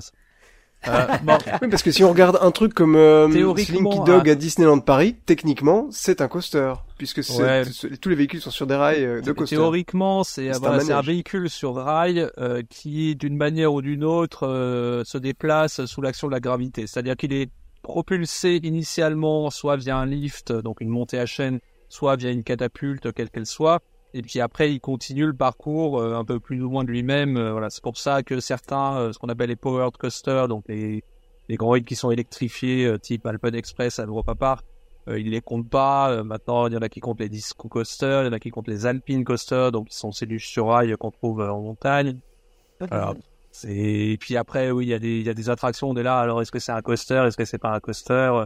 C'est vrai que si on prend. Euh... et toi, et toi, Julien, juste pour savoir euh, combien, combien. Euh... Vous n'êtes pas prêt pour la réponse. Personne n'est prêt alors, pour cette je... réponse. Alors, ouais, ça, on surprend. Je suis obligé d'en avoir beaucoup, je pense. J'en ai hein. beaucoup, j'en ai 1720. What? Mais non C'est pas vrai. Non, mais ouais, faut non. consulter là. 1728. Bah toi, toi, tu comptes les Wild Mouse hein, pour le coup. Ah ouais, hein, non, mais moi, moi, je fais tout. Oh la vache. Euh, parce que je suis assez jusqu'au boutiste, donc, euh, donc je fais tout. C'est énorme. Mais euh, ah ouais. Non, il Julien, pas... ça te fait, ça te fait voyager partout dans le monde. Ouais, euh, voilà. ouais, voilà, c'est ça, c'est son métier qui l'aide aussi, parce que ouais, ça coûte, voilà, c'est pas gratuit, hein, les voyages, les voyages comme ça. Hein. Non, je... T'es dans les notes de Fred Julien, j'ai l'impression. tu, tu connais quelqu'un à la, à la, à la compta, euh, qu'est-ce qui se passe? quand j'envoie à la compta, oui, donc là j'ai été visiter un magnifique parc euh, dont euh, l'attraction principale est un butterfly aigué, euh, autrement dit un, grand hutte qui fait 5 mètres de haut. et que j'avais pas encore Je n'ai rien compris à cette phrase. Pardon, j'ai pas compris. c'est pas grave, Catherine, c'est pas grave. Euh, voilà, c'était 60 balles, vas-y, tu rajoutes. C'est ça, mais non, non, je, je me fais pas payer mes voyages par par moment. Euh, non, mais 1700, t'as commencé à compter quand à peu près, tu sais ou pas? Euh, enfin, sur, sur, ça s'étale ouais, sur dans les dans les années 2000, enfin début 2000. Okay. J'ai commencé à compter. Donc 20 ans, euh, ouais. Euh, bah, disons, je fais une petite ah, division rapide. Euh, mon premier gros fait quand même que je l'ai 85 fait... par an, putain, ouais. Ouais. Bah, enfin sur les derniers, sur les deux derniers, enfin 2021-2020, c'était un peu triste. Ah bah, mais bah, c'est normal, par an, comme tout le monde. Si je divise encore. Je, je regardais mon année record a priori. Alors, euh... Mais t'en as fait 1,6 par semaine pendant 20 ans. ah putain, monsieur Stat, c'est bien que Et par minute euh, C'est-à-dire que tu, fais, tu fais un bon coaster et après tu fais une petite merdeuse, ça c'est le virgule 6. C'est ça, ouais. Ouais, ouais je, je, je, sais pas, ouais. Je, je sais plus de l'expliquer, en fait. Je... Oui, donc quand, quand t'as demandé quel est ton coaster préféré, j'imagine que ça fait trois jours que tu bosses sur la question, quoi. Non, alors, alors, tu vois, autant, autant je peux dire Sylvan Jones, c'est clairement le premier. Autant après te donner le, le reste du top 10 euh, dans l'ordre, je suis assez incapable. Je vais te dire voilà, celui-là il est vachement bien, mais j'arrive plus à classer euh, parce que bah ils sont pas c'est tellement différent, enfin tu vois. Euh, ouais. Enfin quand tu parles d'un Gringotts, enfin c'est aussi un j'ai même pas trop tendance à considérer ça comme un coaster euh, Gringotts, je considère ça plus comme un dark ride euh, amélioré. Et c'est reparti. Non, non, mais... non, mais moi c'est pareil, j'allais dire la même chose que lui tout à l'heure quand tu parlais de Gringotts. Sans aucun, enfin j'adore cette attraction, hein, mais non, je sais, voilà, c'est...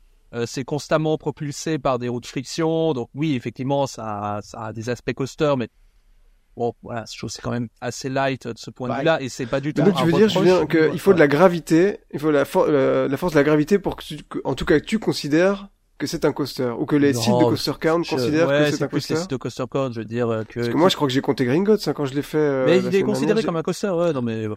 Mais il y a de la gravité ça tout de suite de ta liste. Attention.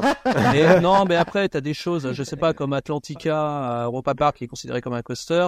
Alors que... Mais non. Non, alors là, moi, je dis qu'il est considéré moi, j'ai stop. Alors, si on ouvre le débat coaster, pas oui. coaster, là, ouais, c'est vrai que c'est un peu complexe cette question. Et, en fait, à chaque nouvelle attraction qui sort, finalement, on se dit euh, coaster ou pas coaster Bah c'est ça. Et tu vois, alors que le Flume au parc Astérix, il y a une descente à boss, donc il y a une descente sur rail, n'est pas considéré comme un coaster, donc. Alors que euh, c'est le même principe que Atlantica Voilà, c'est grosso modo la même chose, donc. Euh, bon. Et toi, Guillaume, alors, combien? Alors moi je suis un petit joueur parce qu'en préparant pour préparer l'émission j'ai fait mon coaster count, je n'ai jamais fait ça avant. J'en suis à 138. Et en, fait, j'ai l'impression que nous, on fait souvent les mêmes parcs. Voilà. Contrairement à Julien, dont le métier finalement, c'est de voir aussi la concurrence. C'était déjà avant de dans le monde des attractions. J'ai pas attendu euh, d'être avec Oui, non, mais bien sûr, mais euh, mais ça joue aussi finalement. Bah, après... Moi, ce qui m'a étonné en faisant le coaster count, c'est de voir que j'ai pas tellement voyagé que ça pour euh, voilà en fait il y a ça c'est une autre histoire. Non non mais j'ai fait quoi? 1 2 3 4 5 6 7 8 pays pour faire 138 coasters. Et en fait je pensais que j'en aurais fait euh, beaucoup plus quoi. Donc c'est un, une petite euh, note à, part. Bon, eh bien, moi, je vais pas vous dire parce que j'ai pas compté, ça doit être vraiment euh, ridicule. Euh, donc, mais par contre, je vais faire un petit shameless plug parce que je me rends compte que j'en ai toujours pas parlé. Je ne ah. sais pas si vous avez vu la vidéo euh, parchéologie justement sur l'histoire des loopings. Si, euh, vu. oui. voir. Ouais, Val, tu as été un petit peu mon consultant, je me souviens sur euh, une question. Ah oui, c'est vrai, j'avais oublié. Ouais, ouais, ouais, je t'avais posé des questions sur les harnais de sécurité justement euh, de de c'était à je sais plus lequel, mais enfin en tout cas un, des premiers avec un looping qui n'avait pas de harnais, euh, tu sais par dessus l'épaule, donc ça m'avait beaucoup étonné. Euh, je sais pas si ça se fait encore aujourd'hui, mais je sais qu'il y, y, a des trucs innovants comme tu disais bah, tout à l'heure. Oui avec RMC. C'était l'exemple que je t'avais sorti, justement. Ouais, ouais.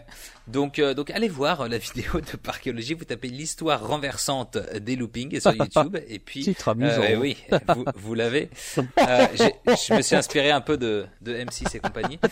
Et, et voilà, les, les loopings sont, sont une invention partiellement française et ça, ça, date à peu près 1885. Donc c'est assez fou. Et remis au bout du jour par Werner Stengel, le fameux.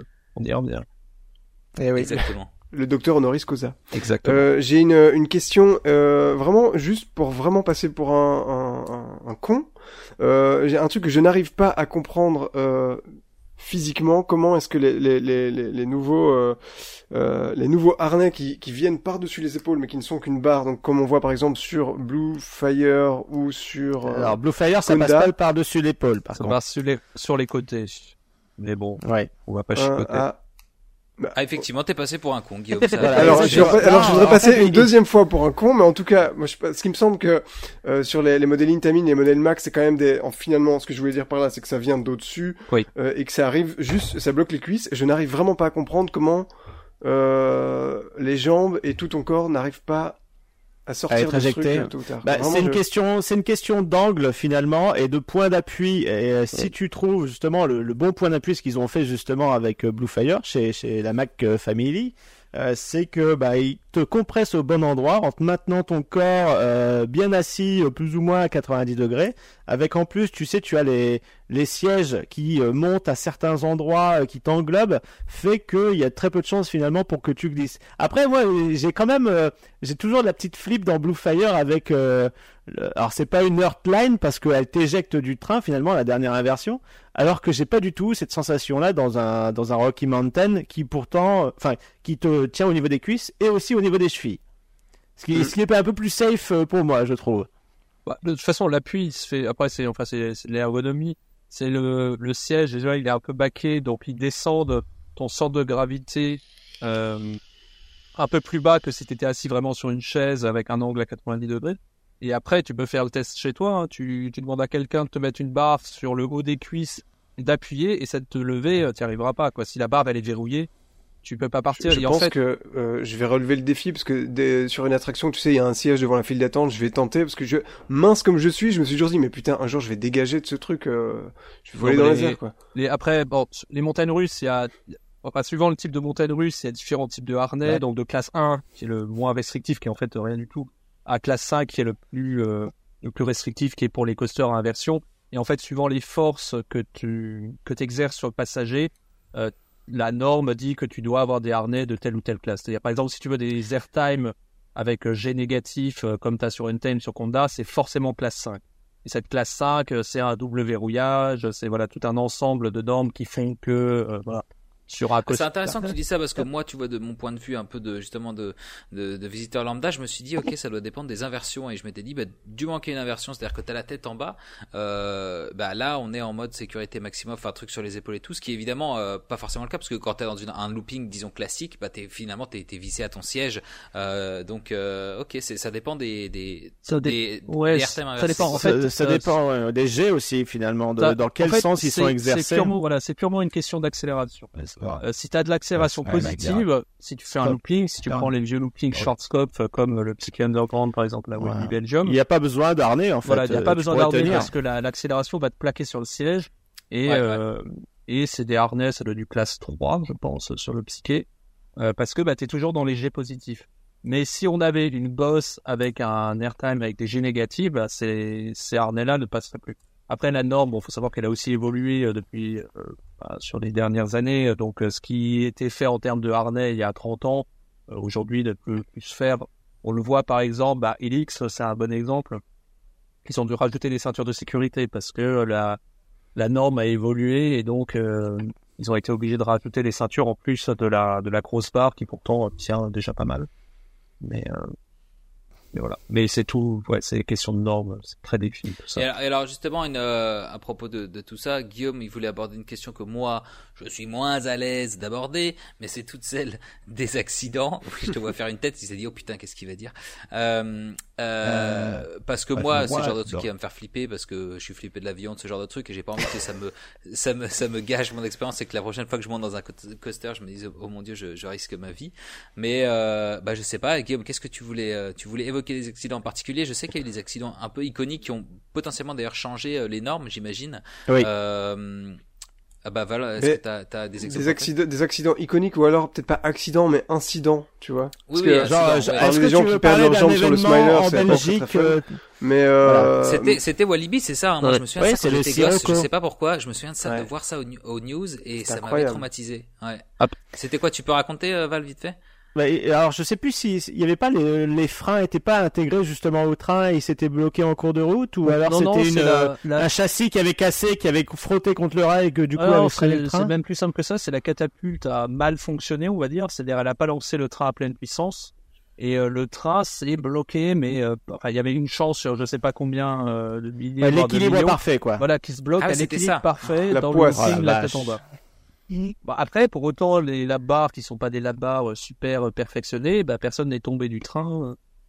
Oui, c'est-à-dire que pour, pour la mission, et pour la petite anecdote, ça a fait une super pub à l'attraction derrière. Les gens voulaient absolument tester cette machine où on restait coincé la tête en bas. Ouais, non, ça, ça a pas été. Moi, j'habitais dans le coin de Walibi en Belgique et vraiment dans la ville où il y a le parc.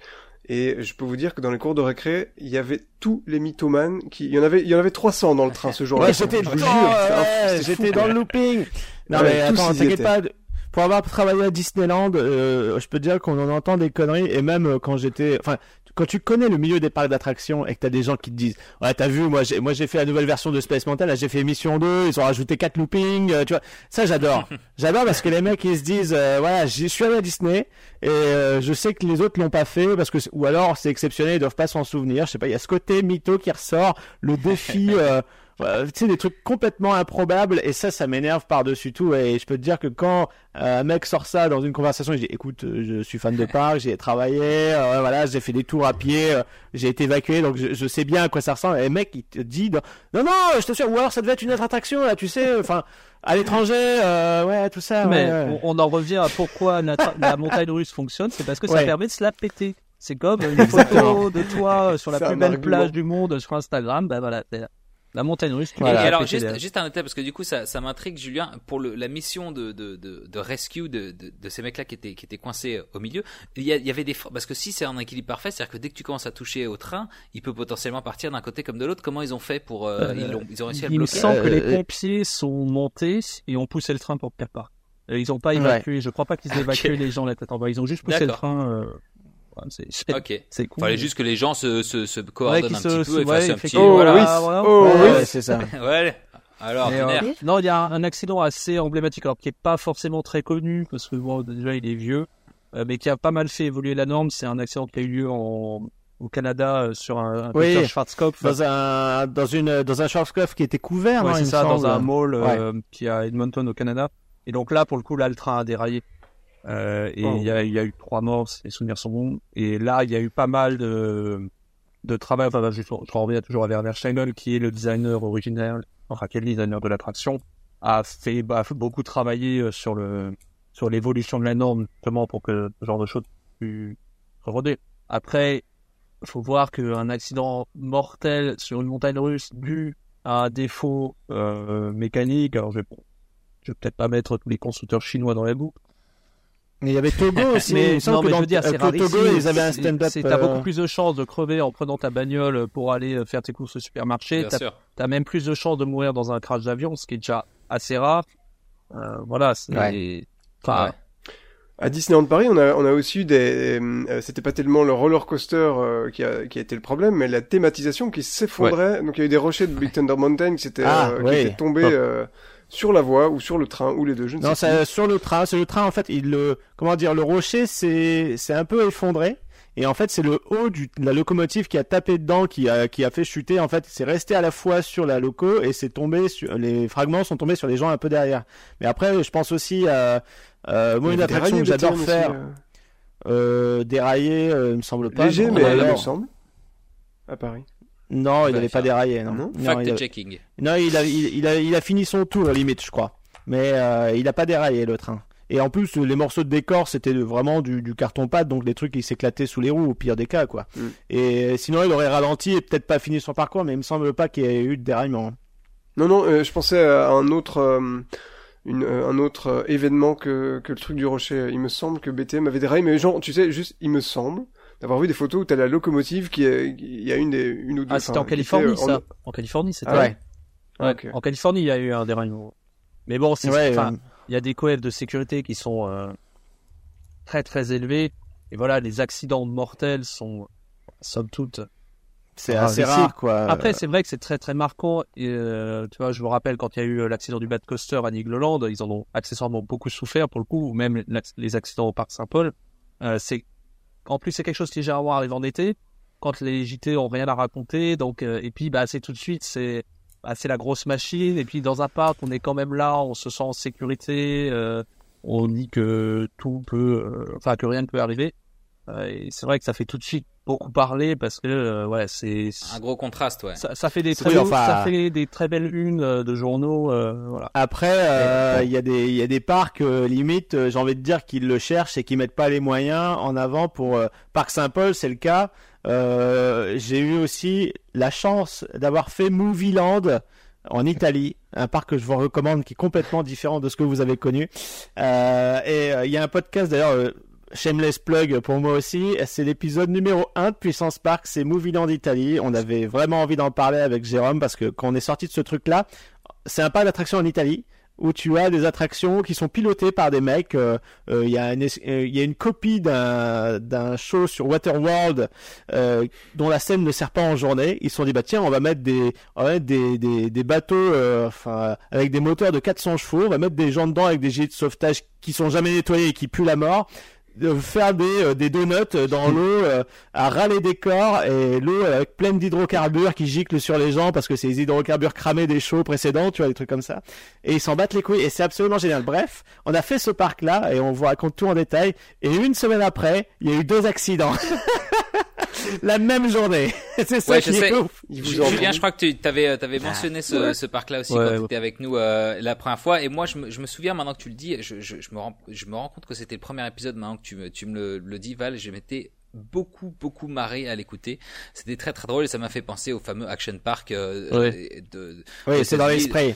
et euh, même si c'est pas des coasters mais ouais. Ouais il y a eu un documentaire sur Action Park qui est, sorti, je sais pas trop où il est dispo, mais vous pouvez le trouver euh, et qui est, qui est assez drôle, euh, qui est, qui est, drôle et à la fois dramatique parce que t'as tout l'aspect, l'aspect un peu voilà c'est marrant etc. Puis quand il y a des accidents, il y a aussi quand même un, peu un aspect dramatique humain qui est aussi abordé. J'ai trouvé ça euh, super cool. Il y a eu un film parodique aussi avec euh, Johnny Knoxville de Jackass et plein de vidéos qui en parlent sur internet et notamment euh, euh, celui que j'aime beaucoup, Land qui en parle, euh, qui est vraiment chouette. Ouais, Juste pour dire Action Park, euh, quelqu'un peut résumer pour ceux qui n'ont jamais entendu parler de ce parc sulfureux? C'est un, euh, c'est un parc aquatique euh, local, euh, enfin un parc aquatique. En gros, c'est un peu fourre-tout. C'est pas une fête foraine non plus, mais c'est genre on a fait des toboggans, on a fait des, bassins dans lesquels tu peux sauter alors que c'est de l'eau glacée, tu vois, genre à 10 degrés. Il fait 40 dehors et oui, ils s'en battent les couilles. Allez sauter dedans. Il y a des mecs qui ont fait des chocs thermiques. Il y a eu des pistes de cartes où c'était pas très régulé. des, des bateaux, les gens ils se fonçaient dessus, des toboggans à looping toboggan aquatique à looping. J'en parle à la fin de ma vidéo euh, sur non, mais c'est ça, exactement. Et c'est c'est c'est pas construit par la société spécialisée. C'est genre ils l'ont fait, ils l'ont soudé eux-mêmes. Tu vois, c'est c'est hallucinant.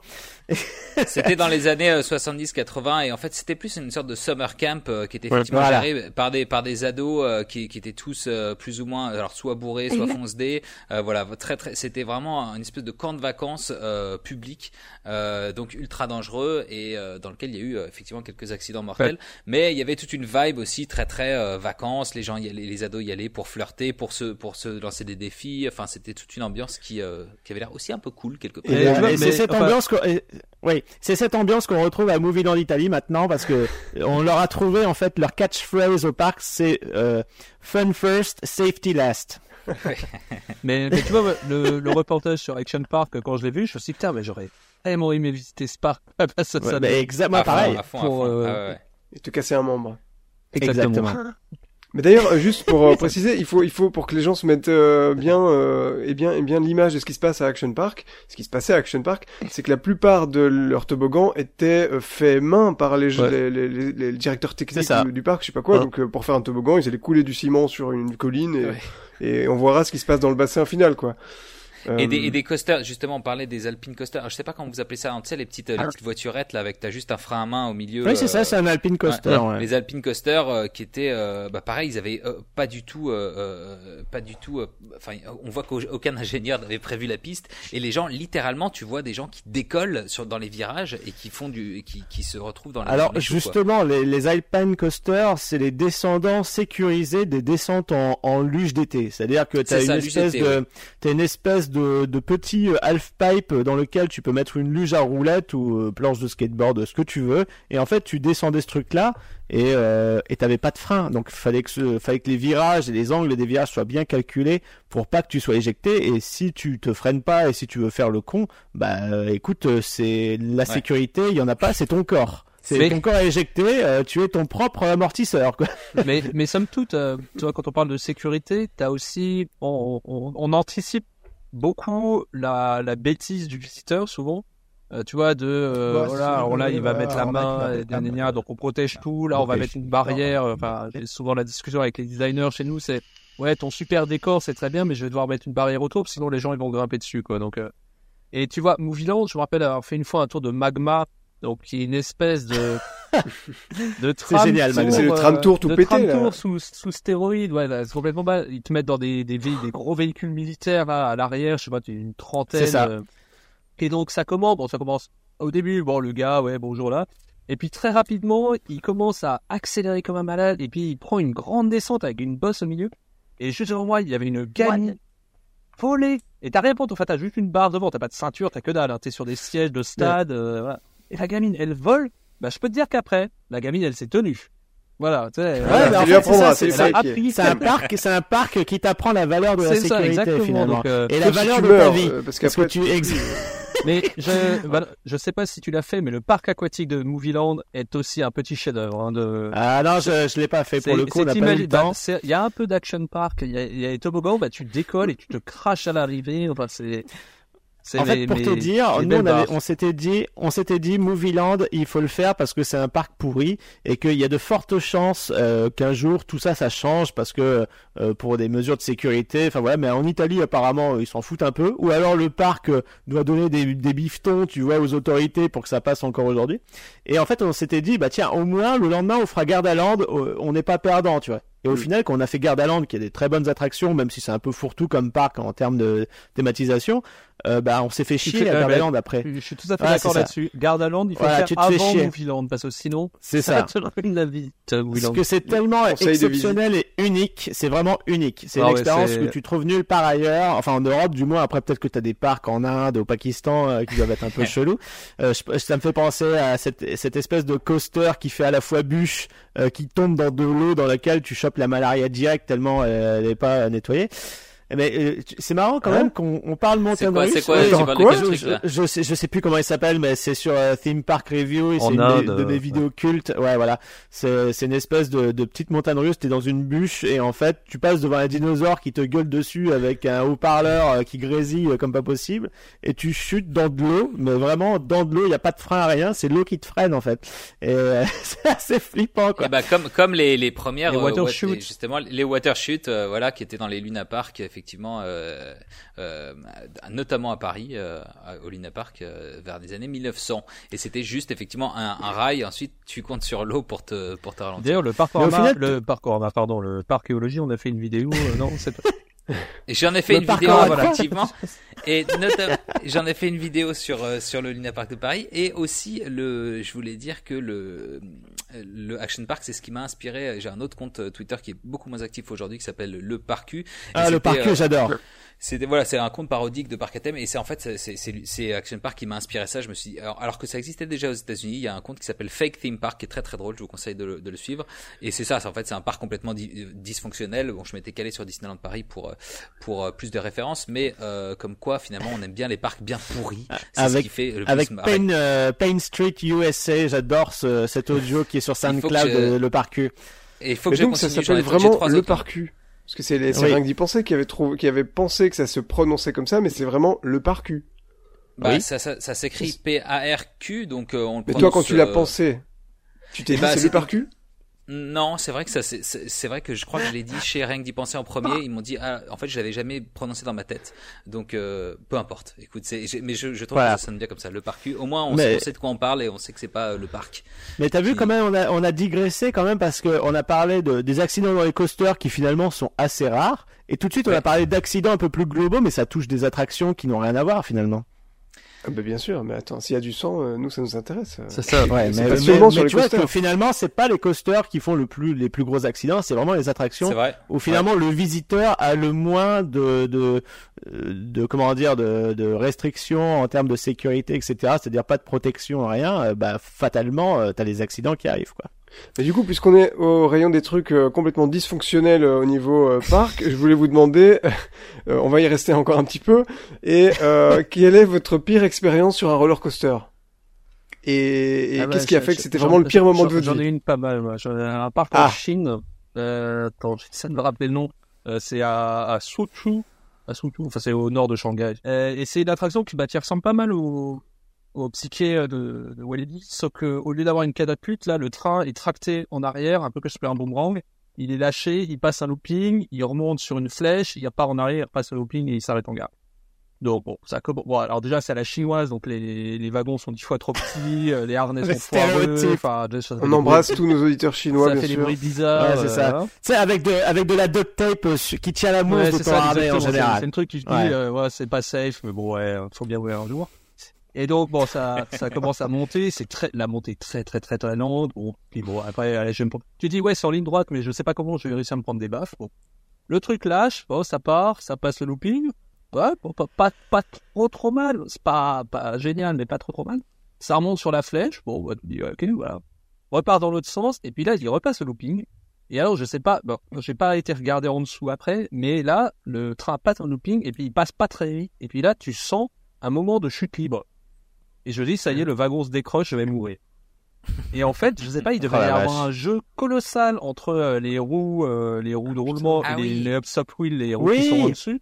Et en fait, le train est tombé en haut du looping, est tombé sur les de, des roues de roulement, sur les up-stop wheels.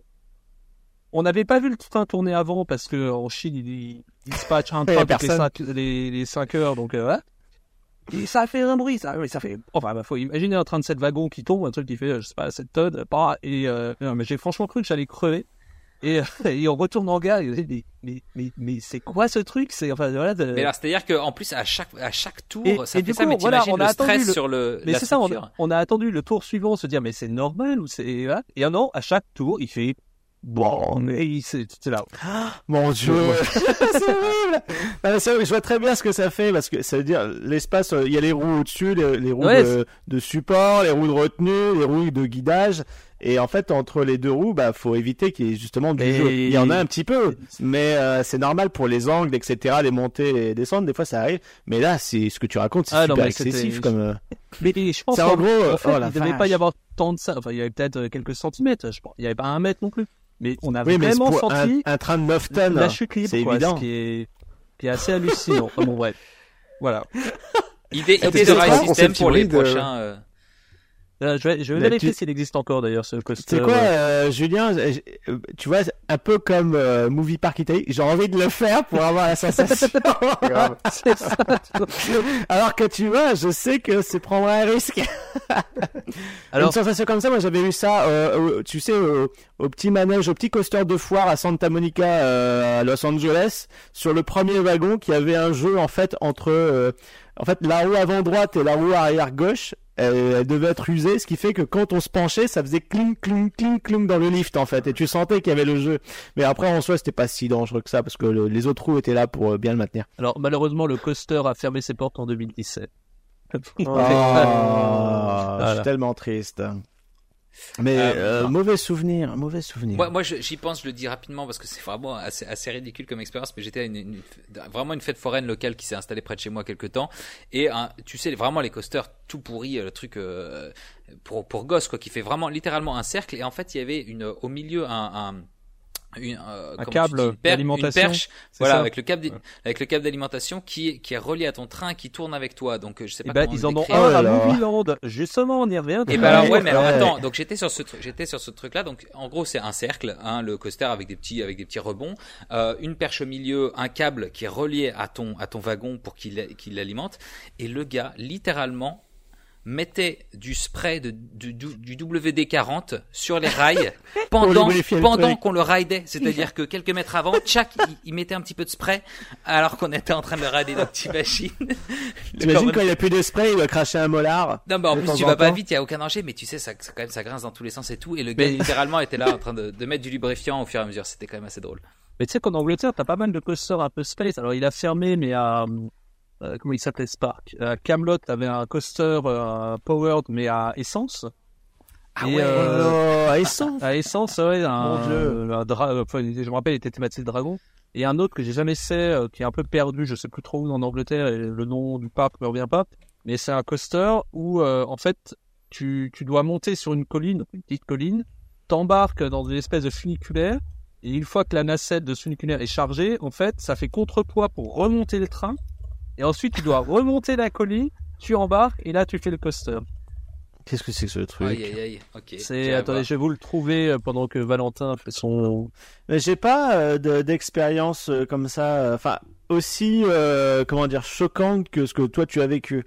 Sinon après, en termes d'attraction que je sais que je ne referai pas, c'est le, c'était donc à la fête foraine du Prater à Vienne le Volare, euh, qui est une attraction euh, suspendue. En fait, c'est c'est atroce parce que vous voyez les flying coasters, eh ben c'est ça, mais avec un budget de 5 euros.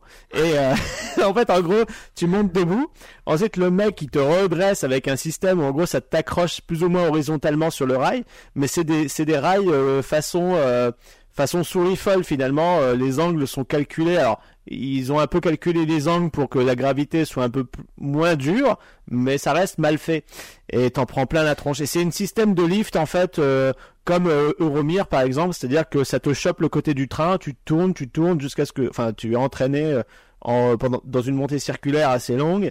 Et puis après, comme c'est sur une. Et t'es sur un balancier ou pas C'est ça que tu dis? T'es sur un espèce de truc. non, tu n'es pas sur. Un, je sais plus. T'es dans une espèce de gaufrier euh, mais non, le, il est pas suspendu, il est, il est rigide par rapport à son. oui, il est rigide, il ouais, ouais. Et tu regardes une vidéo, c'est d'une violence inouïe, quoi. Et surtout sur la fin, t'as une inversion qui s'enchaîne avec un virage plus le frein. Mon dieu, ça pique. Et quand tu sors de là, et, et ça sent la gerbe partout. Parce que les gens gèrent partout. Et comme c'est une petite empreinte au sol, que les gens qui s'occupent de l'attraction, euh, nettoient pas régulièrement, c'est juste atroce quoi. Ah, c'est, c'est, je ne le referai plus, mais je l'ai fait. mais euh, ouais, parce que je, enfin, sur cette ascension, ce que je déteste, il y a deux upline roll, donc des roulements, euh, des tonneaux à 360. Et comme en fait, t'es, bah, t'es juste retenu par ton poids sur le, la, carcasse du wagon. Là, quand tu passes ces inversions, bah, t'as un moment où t'as des G négatifs. eh ben, faut que tu t'accroches pour pas tomber dans le, la grille qui est derrière toi qui sert à t'empêcher de t'envoler. C'est, et en fait, c'est, en plus, c'est un système euh, qui se règle par rapport à ta hauteur. Enfin, tu sais, c'est le mec qui va te mettre une cale, mais euh, t'es quand même sur. T'as des mousses à quelques endroits, mais les mousses elles sont fatiguées parce que c'est une fête foraine. Donc, euh, t'as limite les genoux sur le métal euh, de ton gaufrier là, comme il a dit. C'est, un excellent terme. J'avais pas pensé, mais c'est exactement ça. T'es, dans. tu sais, c'est un peu comme les vieux paniers à salade que tu faisais avec la gravité pour pour que le lot sorte de la salade. C'est, c'est ça. C'est à peu près. c'est le concept. Vous avez pas fait le comment ça s'appelait à Bobby Land Ils avaient une une Enterprise. Euh, Flyaway bah, Le Flyaway, bah, c'est les mêmes types de nacelles. Voilà. Eh ben, ça donne pas du tout envie. C'est ah non, mais ça je je Et toi Guillaume, je regarde euh, Vola Volare sur YouTube, euh, Theme Park Review l'ont fait aussi, il me semble. C'est une belle merde. Euh, mais du coup, moi, mes, mes pires expériences de coaster ont l'air vraiment euh, des, des, des, parties de plaisir à côté de ce que vous expliquez là, parce que moi, mes trucs, c'est des histoires de voiles noires et de de, de têtes qui tournent ou trucs comme ça. Donc, bah, c'est déjà oui, pas mal, un voile noir, c'est quand même vénère. Hein, Ouais, euh, moi j'aurais dit euh, ouais, mais pas à cause de, de, de, trucs de danger où je me suis senti euh, à deux doigts de mourir, mais effectivement euh, un truc comme euh, Batman la Fuga ou désolé Wodan, je trouve ça des mauvaises machines. Voilà, que ce soit Batman la Fougasse. Alors j'ai retrouvé l'obscur parc anglais avec ce coaster. voilà. Ouais. C'est euh, donc le ça s'appelle Green Dragon, c'est à Greenwood Forest Park, c'est euh, au fin fond du pays de Galles. Ah, euh, je le vois, je vois. J'ai vu une vidéo qui a raconté son histoire. Un modèle unique par les créateurs de Transdemonium, par SX. Ouais, ah et pour pour sortir un peu des trucs glauques et, et horribles et, et où on a presque où on va mourir. Euh, mais finalement, entre les coasters euh, thématisés et pas thématisés, c'est-à-dire euh, des trucs qui sont, vous seriez plutôt de quel, de quel bord en fait, plutôt euh, thématisation ou plutôt sensation finalement? Euh, je pense que c'est une question d'équilibre. Après, un coaster en soi, les sensations se suffisent à elles-mêmes. Euh, mais j'avoue qu'aujourd'hui, euh, et c'est une direction que la plupart des parcs prennent et je trouve ça que c'est et je trouve que c'est pas plus mal, c'est qu'il y a un léger équilibre entre les deux, même si la sensation prend le dessus sur la thématisation. Euh, mais euh, je trouve ça beaucoup mieux que ce soit intégré, qu'il y ait un thème. Enfin, je sais pas. Moi, en tout cas, en tant que euh, que gamin éternel, j'aime bien quand on me raconte une histoire en même temps. Hmm. Moi, ça, ça, dépend vraiment le, le, type de coaster. Voilà, par exemple, un Steel Vengeance j'accepte le fait qu'il n'y ait aucune déco euh, et que ce soit ou toi ou Top Street Dragster, euh, qu'on soit à 100% sur la sensation et voilà. Après, oui, je j'aime bien aussi un Taron ou même un Elix qui joue avec le terrain. Ah, c'est vrai que le coaster qui est juste posé sur son sur sa pente de terre, c'est toujours un peu triste, mais derrière, si les sensations sont là, mais j'avoue que moi aussi je suis très euh, orienté, orienté à thématisation. Et c'est vrai qu'un truc comme Helix qui est bon euh, pas euh, quasi pas thématisé, à un moment en fait il y a tout, tous les attraits de cette excellente machine qui n'est pas thématisée qui prennent le, le dessus sur tout mon amour pour euh, pour l'immersion et la, la, thématisation en général parce que tu peux voilà c'est c'est une excellente machine. Je pense qu'à la base tu fais pas un coaster pour la thématisation quoi. Tu le fais pour les sensations. La thématisation c'est un plus. C'est vrai quand elle est très présente euh, genre Fantasyland c'est un très gros plus. Après mm. euh, si je prends mes coasters préférés en Europe que ce soit Shambhala c'est pas très thématisé. Untamed, Zadra tout ça c'est pas non. Coup. Elix c'est pas thématisé c'est dans un beau cadre pour pour le coup. Mais tu vois, à part Staron, euh, j'ai pas vraiment là comme ça un coaster, euh, tu vois, je dirais mon top 10 européen qui me vient en disant euh, ouais voilà la déco est un vrai plus bah genre euh, Nemesis à ouais, Towers, aussi, euh, ouais. Voilà. J'allais dire euh, Baron à, à Efteling, mais du coup euh, ah, c'est aussi un truc comme Tron où l'attraction elle fait 30 secondes et demie et t'en as voilà. Alors que c'est vraiment magnifique, je trouve. Après c'est le propre des dive machines, c'est que ce soit relativement court, bien qu'il y a à Gardaland pour le coup elle, est plus longue que la plupart de ses congénères, mais au moins à Efteling ils ont rajouté cette partie de il y a du storytelling, tu as deux enfin tu as un pré-show euh, pendant la file d'attente, tu as une espèce de euh, juste avant le lift, tu as une séquence aussi euh, avec de l'animation et quand les effets fonctionnent et et pour le coup, moi qui suis originaire du Nord, enfin, je, suis, je viens du Pas-de-Calais à la base, euh, les mines, les chevalets comme ça, ça fait partie de la culture. Et euh, c'est le cas aussi pour la Belgique. Euh, bah, toi, tu dois peut-être en savoir quelque chose. Guillaume, tu as déjà dû en croiser, je pense, des paysages comme ça avec des terrils mmh. et des chevalets, comme comme c'est le cas aussi en Hollande. Et je trouve que non seulement tu as des sensations, tu as une thématisation qui est intéressante et ça rend un hommage aussi à l'industrie locale, enfin régionale. Euh, pour moi, c'était le combo ultime pour Efteling. C'est parfait là où ça se trouve. Et euh, les sensations sont aussi là. Plus le petit côté, euh, bah, je pense, quand, quand t'es adulte, la thématisation, à la limite, tu t'en fous. Mais moi, je sais pas, j'ai l'impression d'être un gamin et de toujours croire à l'histoire quand je fais l'attraction. Et, fun fact sur Baron, ce n'est pas BM qui a construit toute la structure du lift. Ils l'ont fait faire. Oui, parce qu'ils voulaient pas, parce que c'est thématique. Et voilà, parce que ça sortait de leur standard. Et...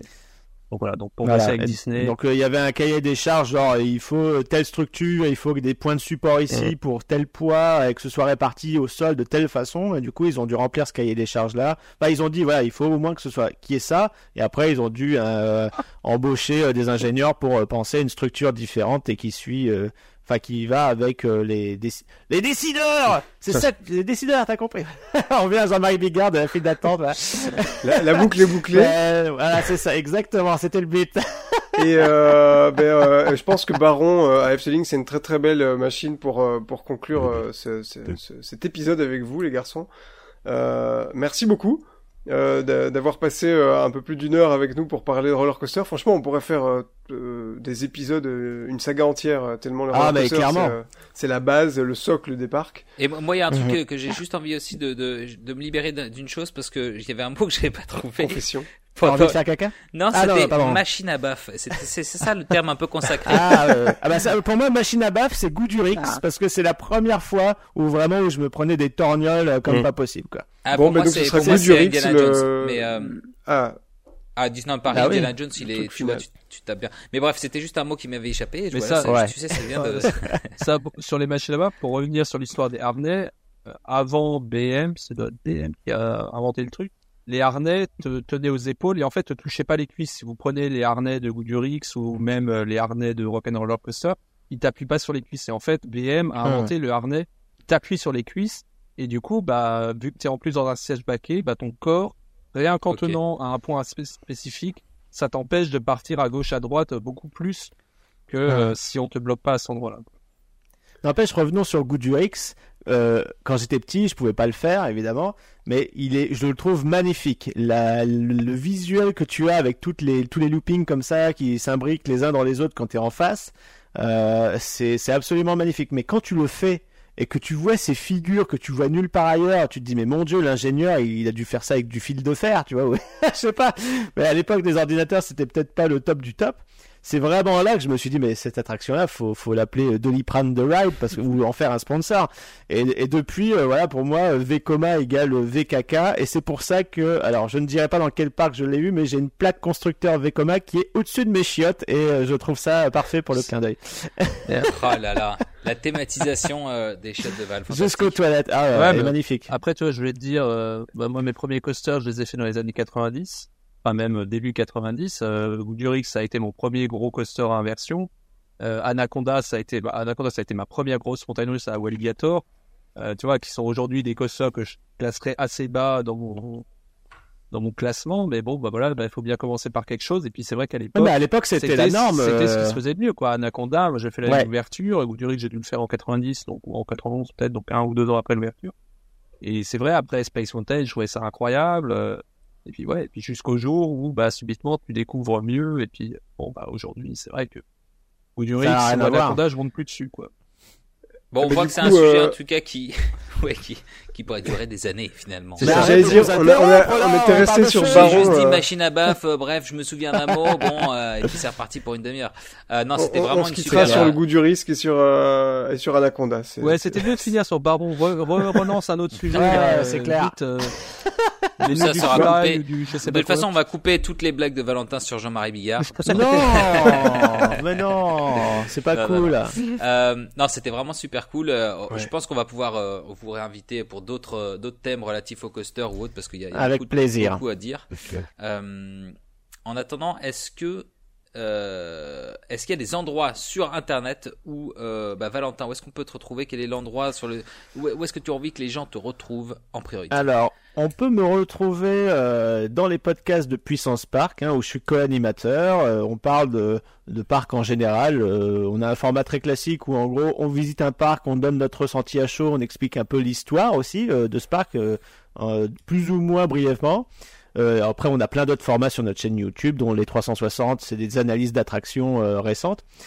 Euh, on peut me retrouver sur Instagram, at Valdelorian. Je fais plein de trucs dans ma vie. Je visite des parcs, je construis des répliques de véhicules de cinéma, notamment une DeLorean, d'où le pseudo, pour le compte d'un ami qui a une société d'événementiel. Donc vous pouvez si la pandémie touche à sa fin, me retrouver des fois dans des conventions à côté de ce véhicule-là où je le présente et je vous fais une animation à bord comme si c'était une attraction. Euh, et ben voilà, c'est déjà pas mal, non? C'est déjà pas mal. Et peut-être bientôt un projet sur Twitch, tu nous disais de Oui, de, de, de, faire du flipper en direct et de la restauration de flipper euh, sur Twitch, parce que je suis passionné par ces, ces vieilles bécanes-là. Incroyable, moi je serai au rendez-vous, hein. ça c'est sûr et certain. Ah, merci C'est mon, mon, gros kiff d'enfance. Cool, on sera à deux alors.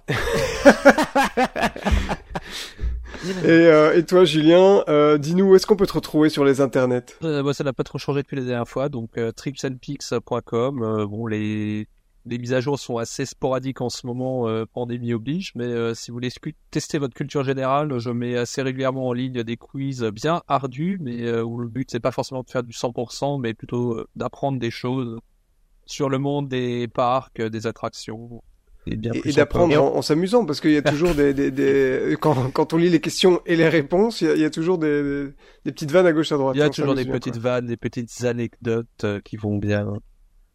Mais du coup tout ça c'est sur euh, Trips and Pix tu as les quiz dessus. Oui il y a une rubrique euh, il y a écrit il y a un bandeau en haut il y a écrit quiz tu cliques sur quiz et là d'accord il y a différents ah bah je savais pas j'irai jeter un coup d'œil. Il y a différents thèmes on a sur les bah, sur les sur les pays européens, donc les parcs de chacun des pays d'Europe, euh, on en a euh, sur, euh, bah, sur Werner Schlegel. Vous pouvez apprendre plein de choses sur ce bon vieux Werner. là, j'en ai mis un sur les Dark Rides, il me semble. Je sais plus parce que je les ai déjà fait et je, je les mis en ligne après. Donc, sur, Écoute, moi, je propose qu'on on se garde, enfin, si t'es d'accord pour partager quelques-unes de tes questions, on pourra peut-être se faire une question pour un champ, un podcast, question pour un champion euh, parc thème, ça peut être intéressant. Ah bah ouais, c'est une très bonne idée. Hein il faut inviter du monde et on va faire, ouais, on va faire le grand concours euh, des, bah voilà, des animateurs de podcast park, un truc comme ça. bah voilà. Bah, nous, on veut bien venir. On Carole Rousseau, mais moi je veux euh, Carole Rousseau pour présenter ça. ah, ça va pas être facile. Ça va pas être facile. Ah, mais Louis va faire ses relations maintenant qui, qui nous a dit qu'il connaissait euh, personnellement Emma Stone. Je connais Emma Stone. euh, ouais. Non, par contre. Par contre, euh, j'avais, euh, non, je me souviens un truc que j'avais fait justement avec le parcu. Euh, on faisait des bingos, tu sais, justement pour les, les, les émissions d'M6 qui sont très très formatées, ah, lesquelles on retrouve toujours les mêmes les mêmes clichés. Ah, le bingo des noms de reportages sur les parcs d'attraction. non, mais les bingos de ce qui va être dit, quoi. Donc généralement, effectivement, tu par... on parlait du budget au début de, de, de, podcast, ce genre de choses. Donc il y a toujours des phrases très très formatées. Et alors l'animatrice, je ne me souviens plus qui c'est, mais l'animatrice de cette émission d'M6 de c'est Zone Interdite. Alors ça change de, tous les 2-3 ans, donc je me souviens plus. Ah, pour moi, c'était Emmanuel ouais, Chin. Pareil, c'est toujours ah, Emmanuel Chin dans mon euh, cœur. ah ben vous en êtes là. Ouais, là, vous êtes dans les années 90. Mais bref, et je l'avais contacté. Enfin, je l'avais pas contacté. Si, je l'avais peut-être contacté sur LinkedIn. Bref, je lui avais dit. Euh, j'avais, j'avais su qu'elle avait vu ce, ce, bingo, et donc j'avais dit voilà, j'espère que tu prends pas ça mal, c'est pour rigoler, etc. Et donc euh, elle m'a dit non, c'était très drôle, ça m'a fait rire. Et donc je sais qu'elle avait vu euh, ce bingo et que l'équipe d'M6 l'avait l'avait vu aussi. Donc euh, célébrité. Et eh ben. Donc, pour vous dire que j'ai un peu le bras long, les gars. Et eh ouais. ok. la classe. Bon, on, la, on la recevra bientôt, donc. Voilà. Impressionnant. Bon, merci, merci euh, Valentin, merci Julien de nous avoir rejoints euh, dans, dans ce podcast. Ben, merci à vous. Euh, on espère vous, vous revoir très très bientôt. Euh, et puis euh, merci à vous de nous écouter. Euh, bah, pensez à vous abonner sur votre application de podcast préférée. Et si vous avez envie de nous donner un petit coup de pouce, bah, n'hésitez pas à partager notre podcast autour de vous et surtout nous donner 5 belles étoiles sur Apple Podcast. On attend impatiemment vos commentaires pour prolonger la discussion avec vous sur Twitter, la file d'attente. Merci Valentin, merci Julien, merci Louis. Merci. Et à très très bientôt dans une autre file d'attente. Eh ben, à la prochaine, ouais. Salut. À bientôt. Salut à tous. Ciao. Salut.